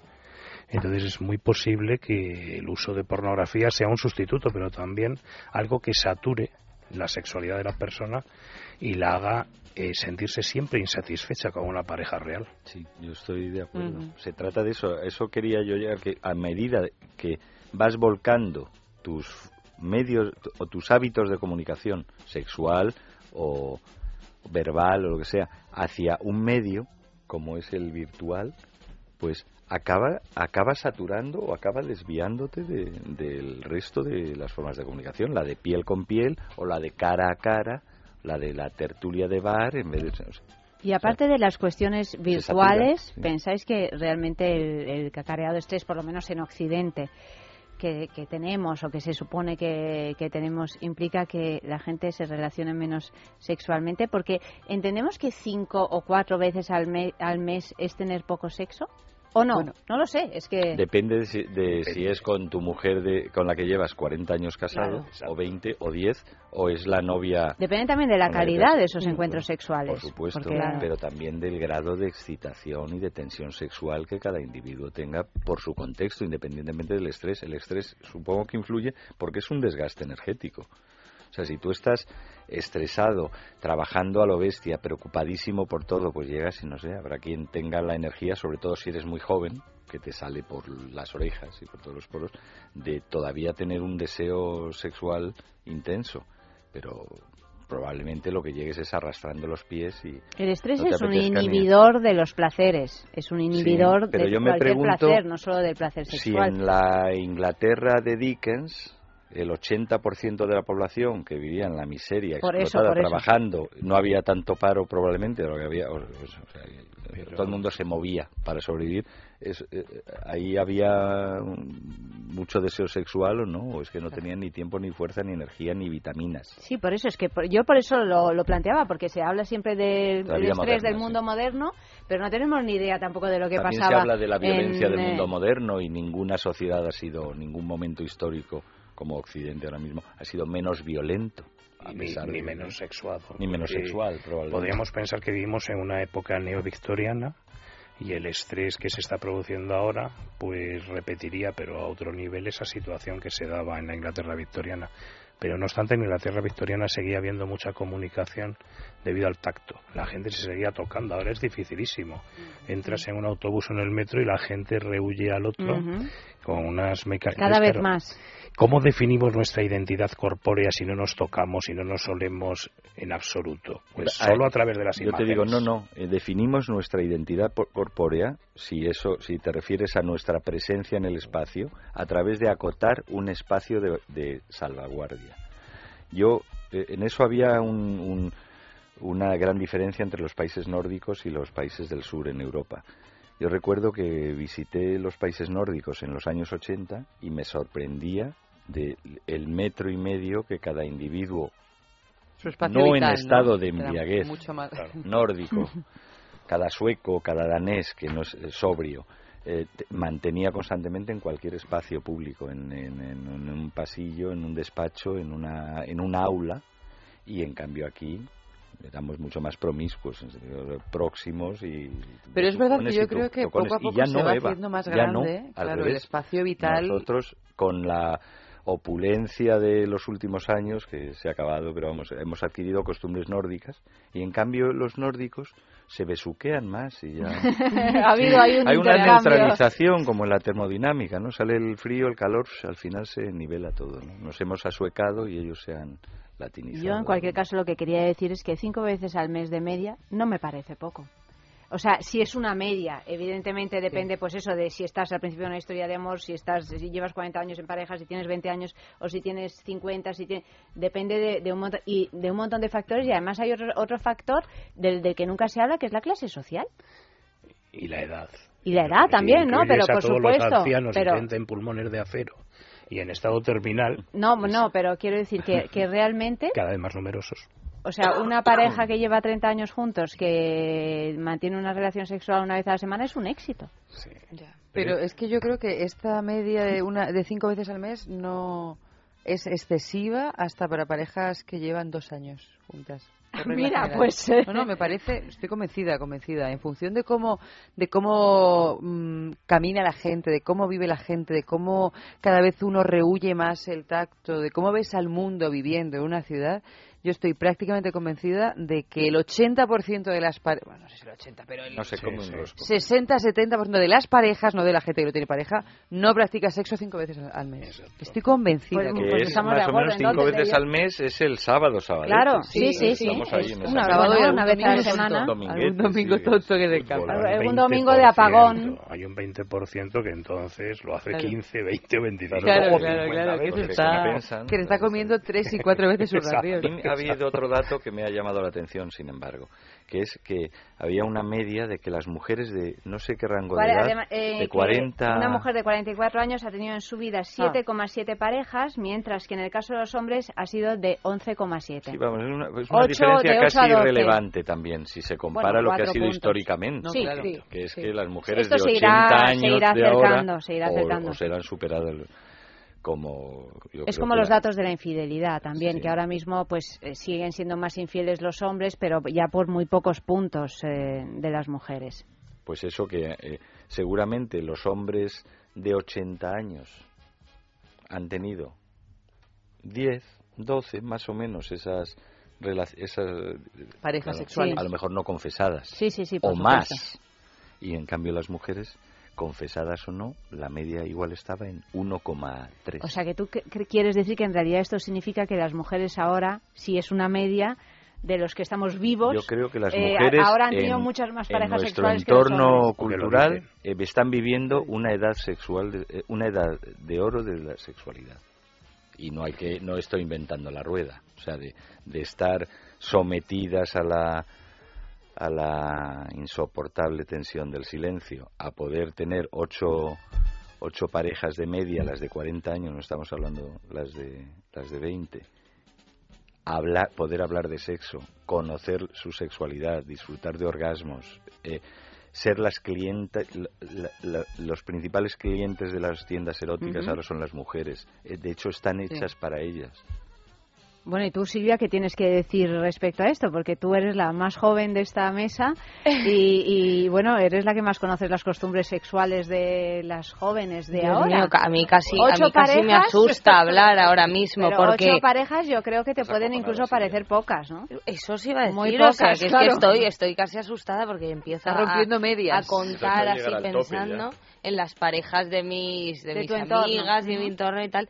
Dios Han mío. tenido ya con 22 años mucho más de ocho parejas sexuales. Sí, Muchos más que tus amigos, seguramente. Mucho. El Mucho, sorpaso ¿no? se está es produciendo fácil, ya, porque es claro. más fácil claro. para una mujer. Sí, sí, sí, sí. O sea, y además, bueno, sí. O sea, Además, sí. Pero luego quería decir una cosa. Quería decir una cosa, que estamos poniendo tan verde a toda esta tecnología y que estamos perdiendo el tacto ya y perdiendo no sé qué. Yo creo que esto es como todo, que hay que saber utilizarlo y que hay quien sabe utilizar estos medios de comunicación y quien no, pero que puede ser un, un verdadero regalo. Bueno, O sea, como buena también- droga hay que saber utilizarla. como buena droga, efectivamente, que, que yo solo sé que hay gente a la que le soluciona realmente la vida, ¿sabes? Cuando alguien está enamorado y quiere seguir con su pareja y está intentándolo por todos los medios, o sea, tener Por no una decir la cantidad de inmigrantes que tienen las familias eh, Por no alejadas. decir la cantidad de hombres, sobre Separados, todo, que- no, no, separados o, o- nunca juntados, o nunca que no se han comido un rosco desde tiempos de las anacondas. Y yo hablo en Y, mi lo- caso. y en cambio ahora... Desde el tiempo de las anacondas. El cambio, famoso tiempo de las están anacondas. ahí abrazaditos a su Que es previo al de los dinosaurios Rex. No, pero perdonadme, y El ahora... famoso programa que no conseguimos hacer nunca, tú y yo. que ahora no se lleva nada. O sea, esto de lo que habláis de que dos chicas en una habitación hablando cada una con un tercero cuando llevan hablando toda la tarde. O sea, ahora la nueva moda es el vintage y todas estas cosas como más retrocediendo a lo antiguo, lo retro, volver a tal, a los restaurantes con chimeneas y los brunch y todas estas cosas. Sí, sí, los brunch y los restaurantes Pero con con chimenea, la- pero con con, el el, WhatsApp móvil Con el móvil aquí. Que eso os intento decir, que ahora hay unas cestitas donde tú te sientas en la mesa, metes el móvil en la cestita y el primero que se atreva a coger el móvil de la cestita invita a todo el mundo. Bueno, Oye, eso es debe ser desde- que llegue la, La voy a cuenta. aplicar en mi casa. Ya que llegue la cuenta. Ha La voy a tenido, aplicar en casa. claro, ha tenido debe- que, que inventarse una medida de emergencia porque ya Claro. estábamos ya un Pero es ser que lo sepáis. una de- para los eh, trend catchers o hunters, estos, o sea que ha salido el lunes pasado. Que Claro, no, es que un- no, que es que no te enteráis. el tiempo de los adolescentes es que, claro, Va otro, tiene otro tiempo. un mes, A un mes ya de es una tempos, era. vamos a dar un poquito de espacio a la publicidad No, y no. sí, un poquito de música y volvemos con otra noticia.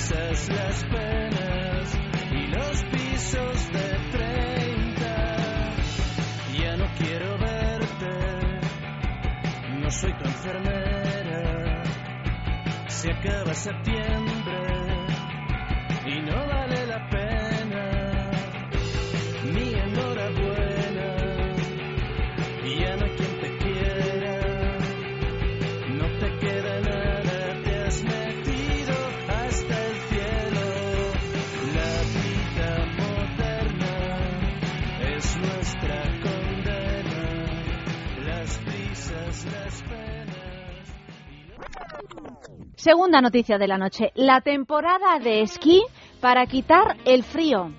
Hablando de lugares para tener un encuentro sexual a lo lelo, la estación Vaqueira Beret es la estación preferida por los infieles para tener una escapada apasionada en esta temporada. Parece ser que la temporada pasada era otra. Un casi 20% de los usuarios ha elegido la estación de esquí más grande de España, Vaqueira Beret, para practicar esquí y algún otro deporte en los conocidos resorts y spas de la zona. En segundo lugar, los amantes españoles prefieren ir al sur para disfrutar de unos días en Sierra Nevada. Su situación geográfica cerca de la costa la convierte en un emplazamiento propicio para disfrutar de una escapada de montaña y playa en los mismos días, que son muy escasos para los amantes furtivos. Las siguientes posiciones del ranking con respecto a estaciones de esquí están ocupadas por las estaciones de Formigal y Cerler. Cerler, uf, Ah, toda la Cerler. vida he ido yo a Yo no he Cerler. ido en mi vida a una estación de esquí, tú fíjate. Ambas situadas en los Pirineos y muy apreciadas por su discreción a la hora de acudir con ese alguien especial. Sí. Y finalmente, el 10% de los encuestados consideran que la estación de Astun es perfecta para tener una aventura en invierno. Astun. No va una, esta noche con que tú has esquiado. Se nota de qué clase social somos cada una. Perfecta para tener. Bueno, pues Astun es perfecta para tener una aventura en invierno porque parece ser que la urbanización que se encuentra a sus pies está prácticamente deshabitada, lo cual también es muy interesante para los amantes furtivos. ¿Cuáles son los motivos para la elección de una u otra estación de esquí? Bueno, pues el resort, la discreción y paradójicamente la proximidad al lugar de residencia debido a la brevedad de estas escapadas. ¿Qué tenéis que comentar al respecto? Nada. Aquí, ¿Sois esquiadores? Es un sitio maravilloso, con gente maravillosa. ¿Sois esquiadores? Yo la verdad es que no. Soy cero deportista. Nada, no practico absolutamente nada más que sexo cuando puedo y me dejan. Porque esto de la soltería a veces es muy duro, pero es ¿Y- lo máximo Fran? que me, que me... Yo soy de Granada. Soy granadino. O sea que tú eres de los que van a Sierra Nevada. O sea que tú vas a Sierra Nevada. A ver, yo esquiaba de adolescente. Eso no se olvida nunca, es como nadar. Bueno, no sé yo si me pondría ahora unos esquís yo, a estas alturas, pero sí que sí que, bueno, tampoco mucho, pero con entre 14 y 16 años, pues Oye, pero un poquito. vamos a ver, o sea, ahora seriamente, eh, o sea, ir a esquiar si uno no está emparejado es ideal para ligar. ¿Qué me dices? O sea, es ¿Sí? como irse, no sé, yo creo que no hay nada equiparable. Pero vamos a ver. O sea, las estaciones ¿por de esquí, bueno, pues yo no, yo no, yo no sé deciros por qué, pero yo he ido a esquiar Ay, toda, que me toda caigo, la que me vida. caigo, pum. No, bueno, primero que te caes, pum.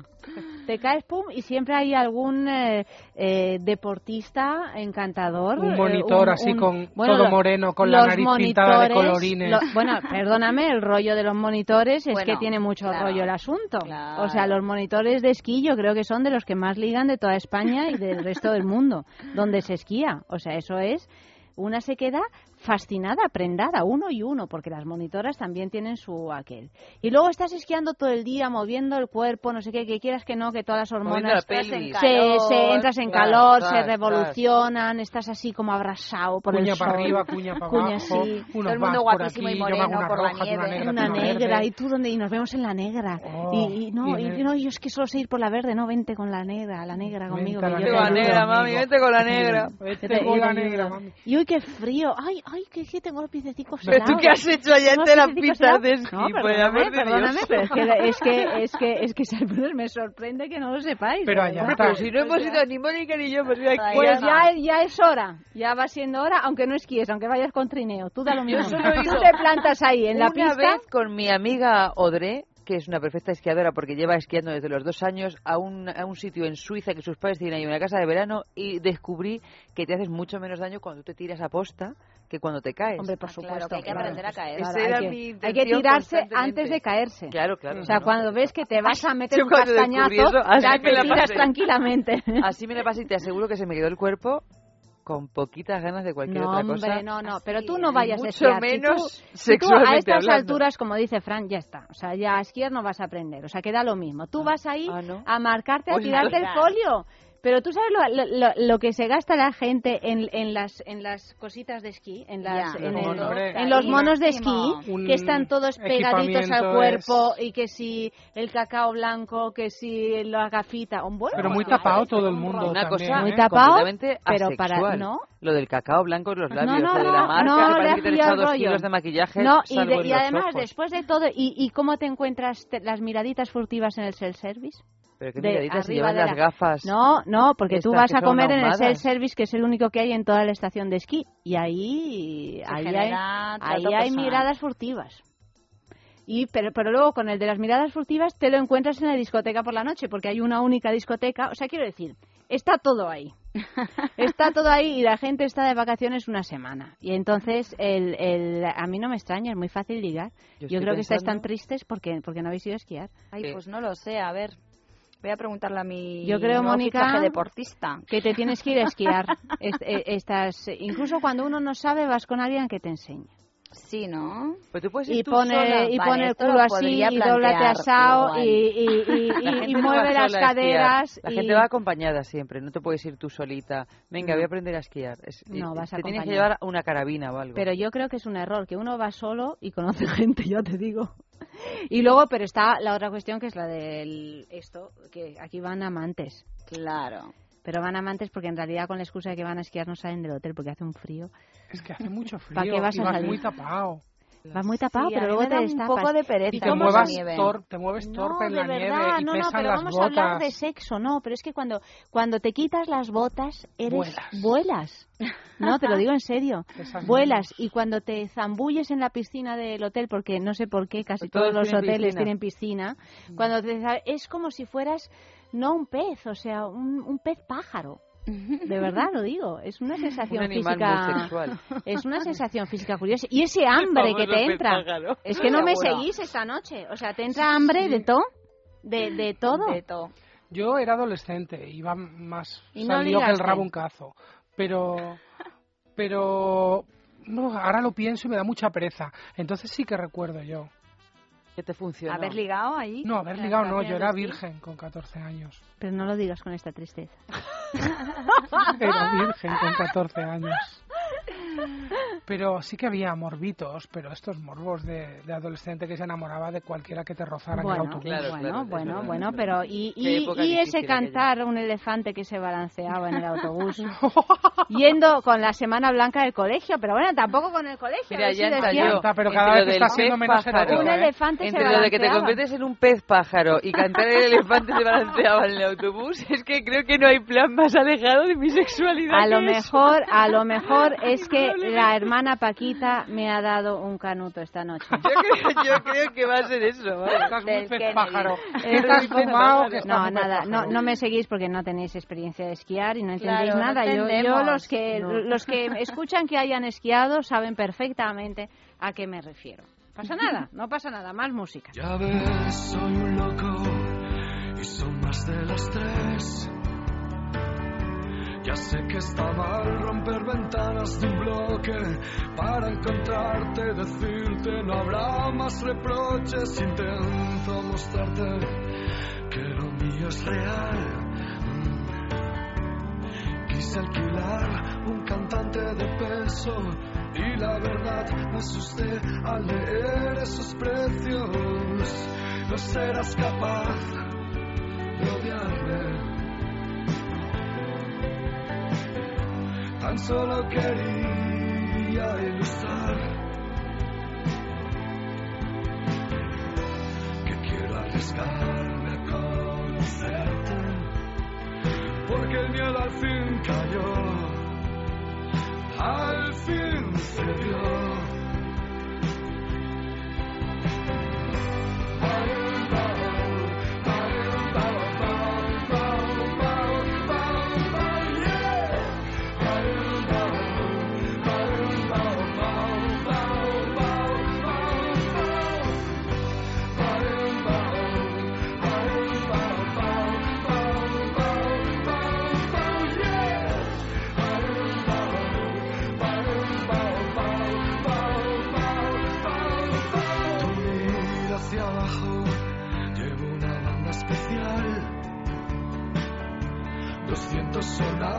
sonámbulos que silban de miedo, flautistas morenos y seis timbaleros, dos mancos y espectros de noche encontré la ciudad.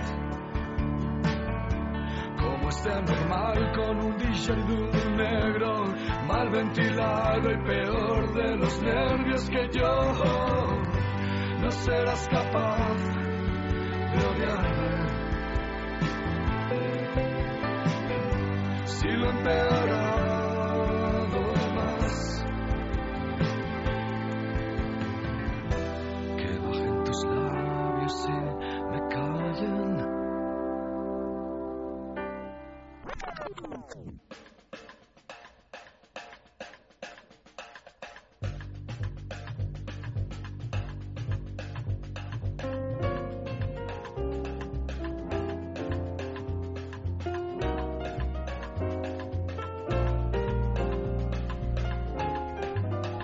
Otra noticia.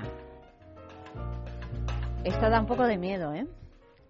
Esto es un tema de biología. Es un tema de biología, eh, pero antes de leeros la noticia, hay una cosa que la llaman la vagina dentada, que es, que es como un miedo así atávico que tienen los hombres. ¿Esto es una cosa freudiana? ¿Tú que sabes mucho de Freud o no? No lo sé. Es Yo que no lo recuerdo. no. Pero lo de la vagina dentada es un miedo atávico que tienen, que parece ser que tenéis los hombres, Nacho. No sé si a ti te sucede. No, es que la es primera vez que de repente pues una vagina es de Se ser abducido. Como la boca del lobo. Eso, la- Sí. meterse en la boca del lobo. Exactamente. Exactamente lo que se dice meterse en la boca del pues ser abducido, succionado por, por una o, o amputado por Mm. una vagina. Pero, vamos a ver. ¿Has tenido alguna vez este No, temor? no, Eh, a, a lo mejor en una vida onírica, así en algún sueño. No, pero luego contaré algo parecido. Igual que hay mujeres Pero no que mío. tienen miedo a la penetración, hay Sí. hombres que tienen miedo a penetrar. Claro. Gracias, Eva. Y eso, se puede eso tiene solución, ¿no? Esperemos que sí. Hombre, todo tiene solución. Pero, mía, es que- pero vaya, Esto- pero esto se me ha ocurrido, en realidad no tiene nada que ver, porque es que se me ha ocurrido Ah, porque bueno. la, la, la- el titular de esta noticia es espinas en el pene, que no deja de ser una cosa que da un poco de angustia. Exactamente, pero es que resulta que hace millones de años los genitales masculinos no mostraban el mismo aspecto que los actuales. Poseían unas espinas de queratina que permitían mantener relaciones sexuales sin necesidad de erección. Un estudio de la Universidad de Stanford afirma que muchos animales, como por ejemplo los chimpancés, mantienen esta característica todavía, mientras que la evolución permitió la desaparición de las espinas de los penes humanos, así como el aumento del cerebro y la desaparición de los bigotes sensoriales, como les ocurre a los roedores. Las espinas en genitales están asociadas con la conducta monógama de ciertos primates, por lo que su desaparición, con el consiguiente aumento de la duración de las relaciones sexuales respecto del resto de los animales, podría estar relacionado con la poligamia, según este estudio. Bueno, pero es que, mira, de verdad, no me explican bien las cosas. ¿eh? En estas, estas noticias se me quedan siempre cortas. O sea, ¿qué quiere decir? Que, que, que tienen espinas porque son monógamos y en el momento en que se van las espinas, entonces ya son polígamos. Ayanta, yo no tengo espinas. No, por eso digo, ah, querido, acabáramos. O sea, el hecho de tener, de no tener eh, espinas implica que, que, que abandones la monogamia. Pues según este estudio parece ser que con, eh, es como los gatos, los gatos tienen espinas en el pene. Sí. Y cuando De hecho, a las gatas no les gusta nada. Hombre, como pues imagínate cómo te va a gustar. que si de repente- maullan, que les duele horroroso. Claro, entonces se, se te Me está poniendo una carita, Paola, me que me da mucha pena. Que con no te preocupes, que noticia. no te vas a acostar con un gato esta noche. O sea, que tú tranquila. Ni con un hombre con espinas. ¿Verdad? Pues eso. o Ya sea. no hay hombres con espinas, solo quedan chimpancés. Parece ser que, según ha estudiado este, esta universidad, conforme fueron desapareciendo las espinas, fue desapareciendo a su vez la monogamia y que este hombre piensa que tiene que haber algún tipo de relación. Todavía no han dado con el key de la cuestión. Porque, claro, la monogamia, claro, ya conocías tu espinita y dices, bueno, pues a ti que te conozco, sí, a otro bestia no. a A, ese dibujo de espinas. estudio lo hace un hombre claramente, ¿no? Que no saben qué hacer Bueno, ya para, han dicho para la poder- Universidad de Stanford, pero Bueno, bueno. Seguro que está llena de hombres. Parece que no saben qué hacer para decir que porque son infieles o porque tal, o no, ¿no? Es por lo de las espinas en el pene. Muy mal, muy mal. Porque ya Paola, no tiene. Ahora cuando vayas algún día a una discoteca, lo primero que nada más tiene el nombre, ¿tienes espinas? ¿Tienes o no tienes espinas? Esa es la pregunta. Y luego, lo siguiente, ¿eres monógamo o polígamo? eso. O quizá debería ser la Y- primera. Y, y luego decir, y que te diga, no, las dos cosas. Por ejemplo. O sea, que tiene espinas y es polígamo. Por ejemplo, Pues un desastre. Un ¿eh? desastre. Claro. Yo qué sé, yo qué sé. Un ser sé. espinoso y con, y, y con cierta tendencia a la promiscuidad. Yo lo de las espinas no me interesa. Y si es monógamo, ta- pues si tiene espinas también me da igual. Pero tú- Yo tú me fíjate- pensando en el aspecto que podría tener eso. Es que uf, un, un- un pene con espinas, pero fíjate, a propósito de aspecto, ¿cómo- ¿qué querías decir, Mira, Nacho?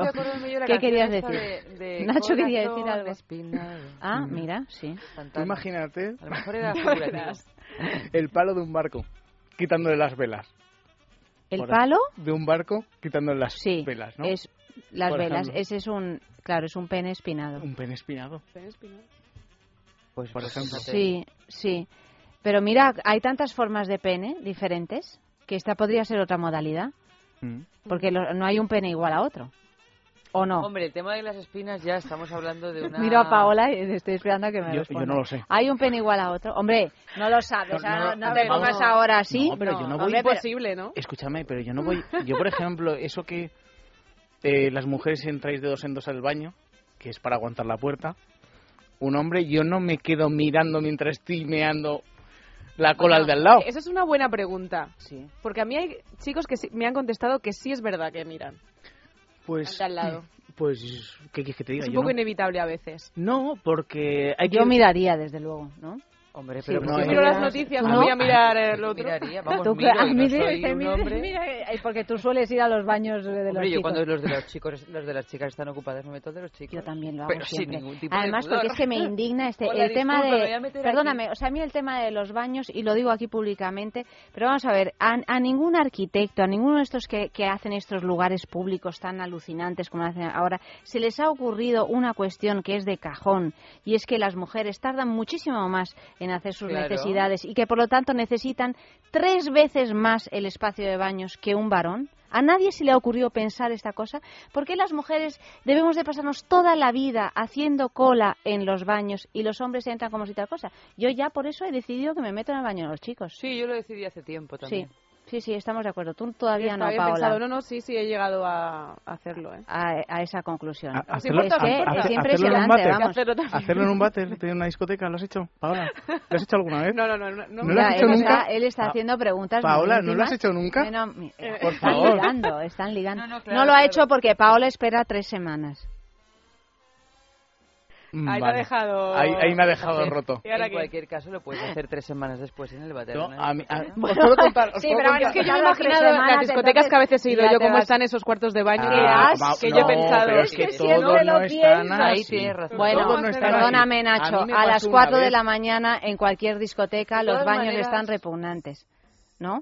De todas maneras hay veces que Sí, uno ah, espérate, que iba a contar algo Iba a contar una Digo, historia. Que a ti te pasó una vez que te pasó. Una, ver, una vez me pasó. Lo- ¿Os lo cuento? Sí, hace sí. Muchos, hace muchos años, con una novia que tuve. Que no es tu mujer actual. No, No. ¿vale?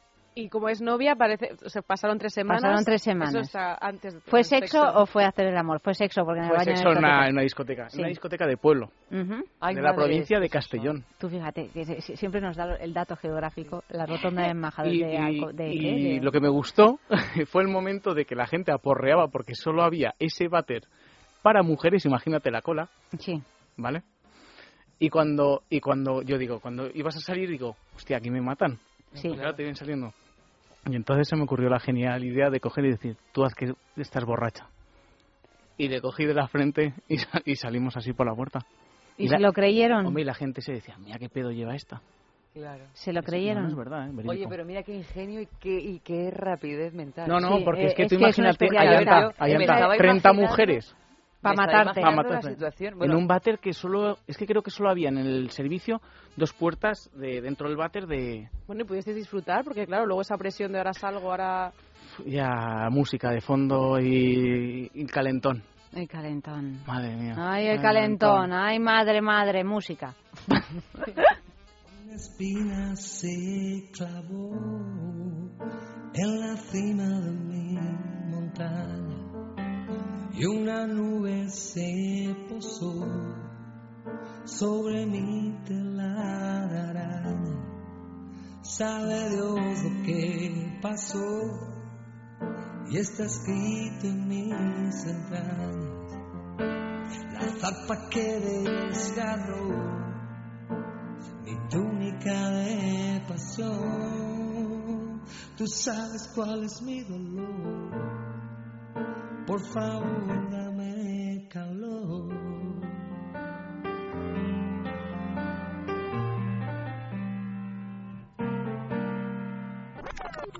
Pero la noticia de esta noche es, dice el titular, hipopótamo sin sexo. He de reconocer que el titular es un tanto confuso para confuso. el grueso de la noticia. a pesar de que puedan parecer pacíficos, los hipopótamos pueden llegar a ser los animales más agresivos del mundo. De hecho, voy a poner un paréntesis, es el animal que más humanos devora en África. Sí. Sobre, sí, perdón. Es muy agresivo. Es muy agresivo. Sobre todo cuando tienen crías y están amamantándolas. O cuando se encaprichan de una posible pareja sexual, según explicó Adriana Fernández, que es la directora del Zoológico de Chapultepec, en México. Allí nació el pasado 24 de febrero una cría de hipopótamo, hecho que ha desatado el furor entre la comunidad hipopótama de este zoológico de México. Al parecer su madre es toda una sex symbol en su especie y los machos se vuelven locos al verla disfrutar con su cría exhibiendo sus atributos de recién parida. parece ser que ha generado un lío tremendo en Chapultepec, en México. o sea, generado un lío impresionante en el zoológico de Chapultepec porque están todos los hipopótamos revolucionados al, al ver a esta hipopótama que es que acaba de dar a luz a su cría y que está solo concentrada en amamantar a su criatura y tiene revolucionados a todos los entre machos otras de la cosas porque, zona. porque están con el síndrome ese del abandono del varón. Pues o sea, que síndrome, cuando sí. la mujer está con la cría, pues, eh, pues ya se acabó lo que se daba. Pero se ve que el resto Sí. de, al resto de hembras ya no les hacen ni caso, solo se han fijado en esta. En esta que ha conseguido procrear en el zoo de Chapultepec, porque la cosa tiene tela, ¿eh? O sea, claro, no deja de ser una diosa de la fertilidad. Claro, claro. Perdonadme. Es el Yo- mito erótico yo del zoológico. Con hipopótamos. Yo con hipopótamos no tengo ninguna experiencia, tengo que reconocer, pero sí con rinocerontes. Sí, con rinocerontes Ah, yo con, con- en, un- en una ocasión he tenido una experiencia muy traumática con un rinoceronte y no precisamente sexual, pero sí bélica. Pues menos mal, Ayanta, menos Porque mal. andaba yo, tenía 12 años, en una de esas vidas mías, vivía en Nairobi. Vivía en Nairobi con mi padre, mi hermana pequeña que tenía como dos años y, y mi hermano, en fin, mi familia, ¿no? Entonces teníamos una, una casa con jardín y que estaba al final en las afueras de, de Nairobi. Y andaba yo por una, una tarde zascandileando por ahí con mi hermana que gateaba, eh, no sé qué, pues de vuelta del cole y estaba ahí sentada en el prado y de repente, ante mi asombro, mi gran asombro, aparece un rinoceronte. No, te lo juro, o sea, fue como diciendo, bueno, o sea, Yanta te has vuelto loca, esto es un rinoceronte, un rinoceronte, los rinocerontes no son muy, muy simpáticos, en No. absoluto, son bastante peligro- peligrosos y te, y te miran con muy mal. Además, muy el tema mal. de tener un cuerno de una así tan, Hmm. Tan Y- accesible. Y creo que si se arrancan, No hay quien los pare. eh, no hay quien los pare, te pueden tirar la casa, vamos. Y entonces me quedé como, dije, bueno, esto debe ser como con los toros en España. Aquí lo que hay que hacer es quedarse quieto como una estatua de sal. Y entonces me quedé sentada en el césped así, quieta, quieta, quieta, quieta, sin respirar, diciendo, Dios mío. Y de Tierra, trágalo, tierra, trágalo. De repente el rinoceronte se dio media vuelta y se fue. Y yo me metí en casa y dije, papá, acaba de entrar un rinoceronte en el jardín. ¿Pero qué estás diciendo? Digo, no, no, pero, pero tú alucinas, ¿pero cómo va a entrar un rinoceronte en el jardín? Digo, no, ha entrado un rinoceronte en el jardín. No me creyeron nunca, pero meses después, en una ocasión en la que yo no estaba, volvió a entrar el rinoceronte en el jardín y por fin se me hizo justicia. Porque me trataron como una loca que ve rinocerontes en los jardines, ¿sabes? O sea, esta es mi historia del rinoceronte, ya sé que no tiene nada que ver con el hipopótamo y además el hipopótamo, quieras que no, resulta más sexy que un rinoceronte. Pues ¿No mira qué pena. Es más, como más dentro dentro de un orden, ¿no? Dentro de... es Hombre, el como hecho de no tener blandito, cuerno ¿no? ayuda. Pero Sí. el cuerno es un símbolo fálico, Fálico. clarísimo, Pero fálico, ¿no? Lo que pasa es que Es cuando tú verdad, ves a- a acercarte a ti un- una especie de rinoceronte así con ese cuerno, a mí se me quita Da para atrás, ganas. ¿no? Sí. Pero fíjate que mi hermano Jorge, que ha vivido muchísimos años en Sudáfrica, desarrolló, él era guía, y desarrolló un manual de emergencia para escapar de animales salvajes. ¿Y cuál es? Corre, corre, Hombre, es que corre. en no, no, en absoluto, en absoluto. No, quédate quieto como yo. No, no, es que depende del animal, depende del animal, porque yo, no se escapa igual de un cocodrilo que de un elefante, que de un rinoceronte, no me acuerdo casi de ninguno, pero por ejemplo, de los cocodrilos hay que escapar corriendo en, zigza- en zigzag, porque los cocodrilos no ven apenas, pero oyen. Entonces ellos te van a Se seguir por el rastro acústico. Entonces, claro, no van a ver que tú Vamos, que, Corres en línea que van, a, recta. van a hacer todo el recorrido que tú hagas porque va a ser lo, por donde los Ah. lleva el oído. Luego, no sé si era para un rinoceronte o para no sé qué animal, tienes que mm, huir hacia atrás sin separar nunca el contacto visual de Oye, él. pero pregúntale a tu hermano concretamente lo del rinoceronte Pues porque me preguntar. interesa, por si me vuelve a suceder. No, no, por supuesto, le voy a preguntar exactamente cuál es la manera de huir de un rinoceronte. Claro. Qué curiosa historia, Ayanta. Lo del rinoceronte. Sí. Sí. Ese, eh, tuve luego algunas pesadillas con el rinoceronte. Sobre todo porque no me creían. Y tenía- era cierto.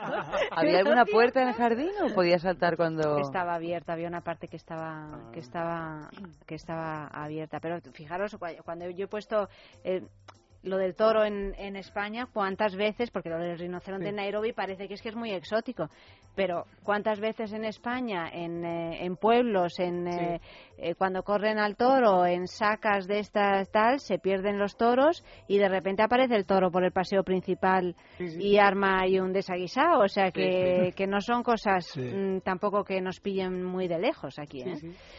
Bueno, dicho lo cual, eh, de nuevo nos hemos vuelto a quedar sin tiempo. Esto es como lo que dice Gonzalo Suárez, dices otra vez jueves. Y así se pasa la vida, ¿no? Es- Otra vez pues, pues, eh, pues eso mismo.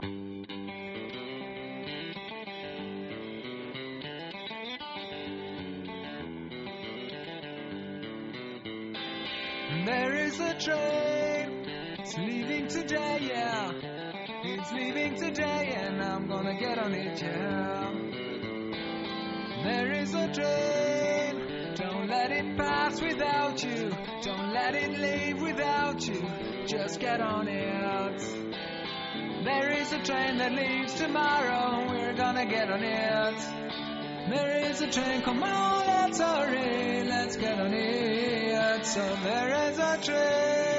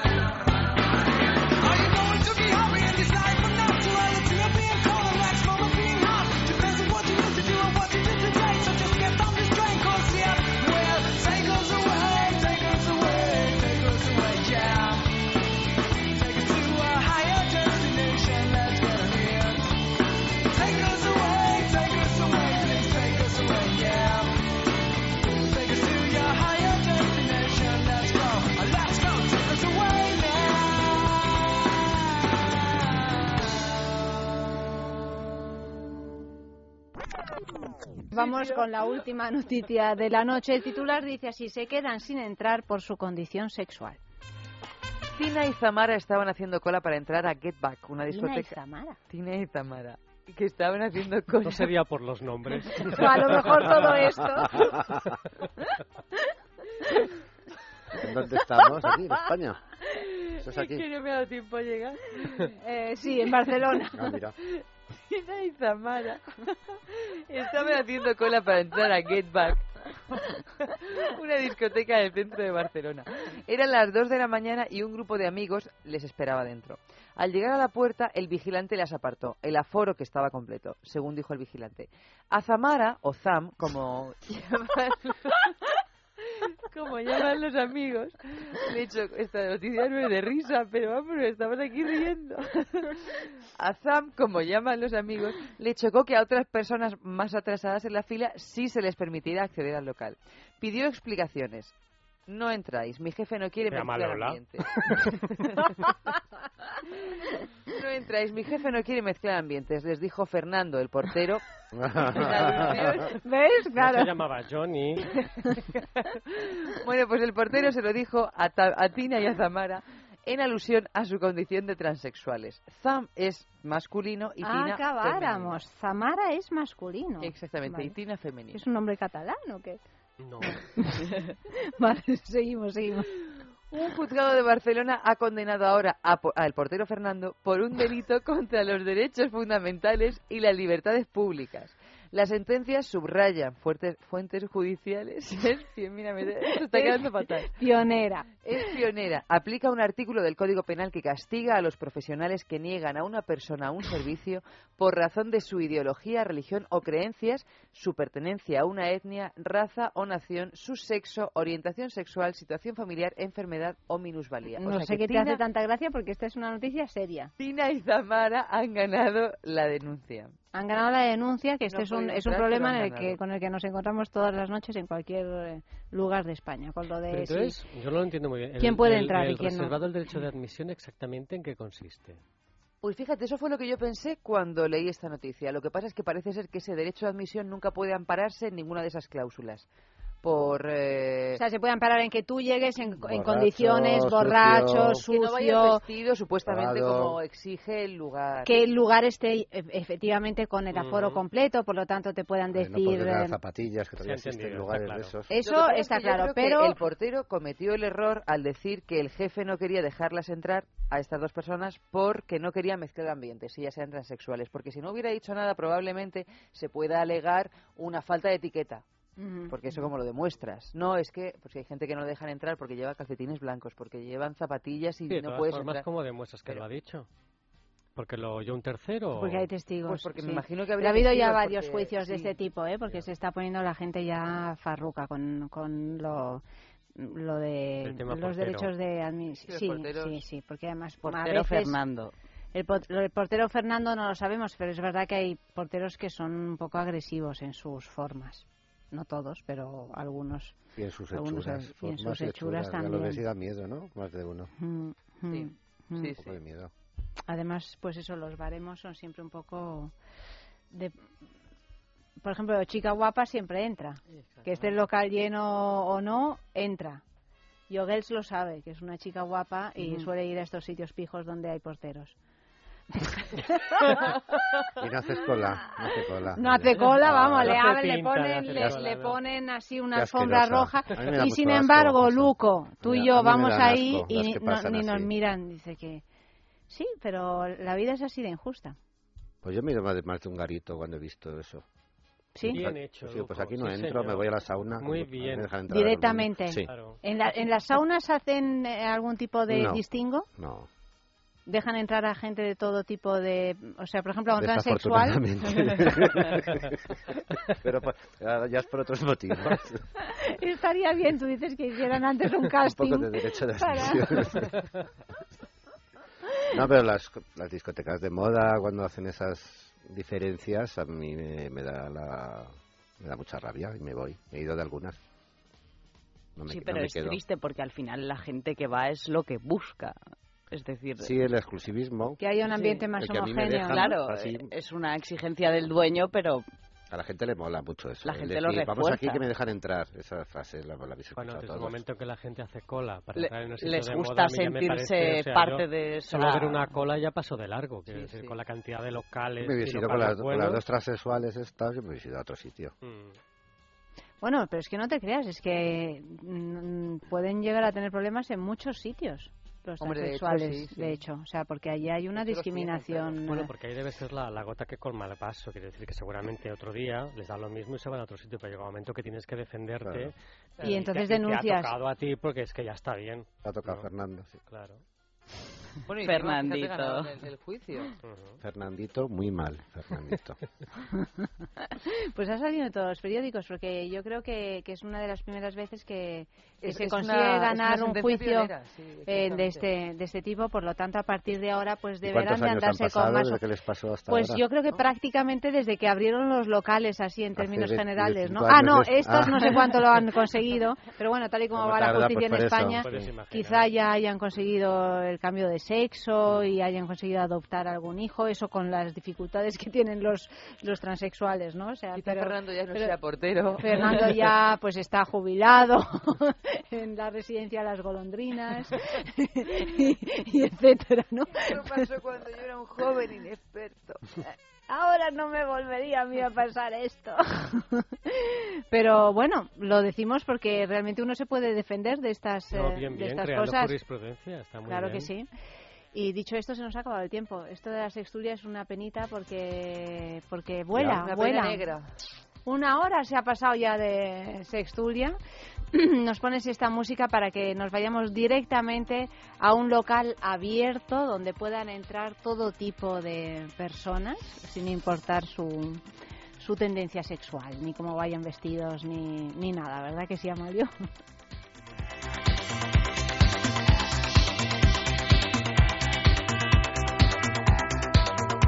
Eva, buenas noches, querida. Muy buenas noches.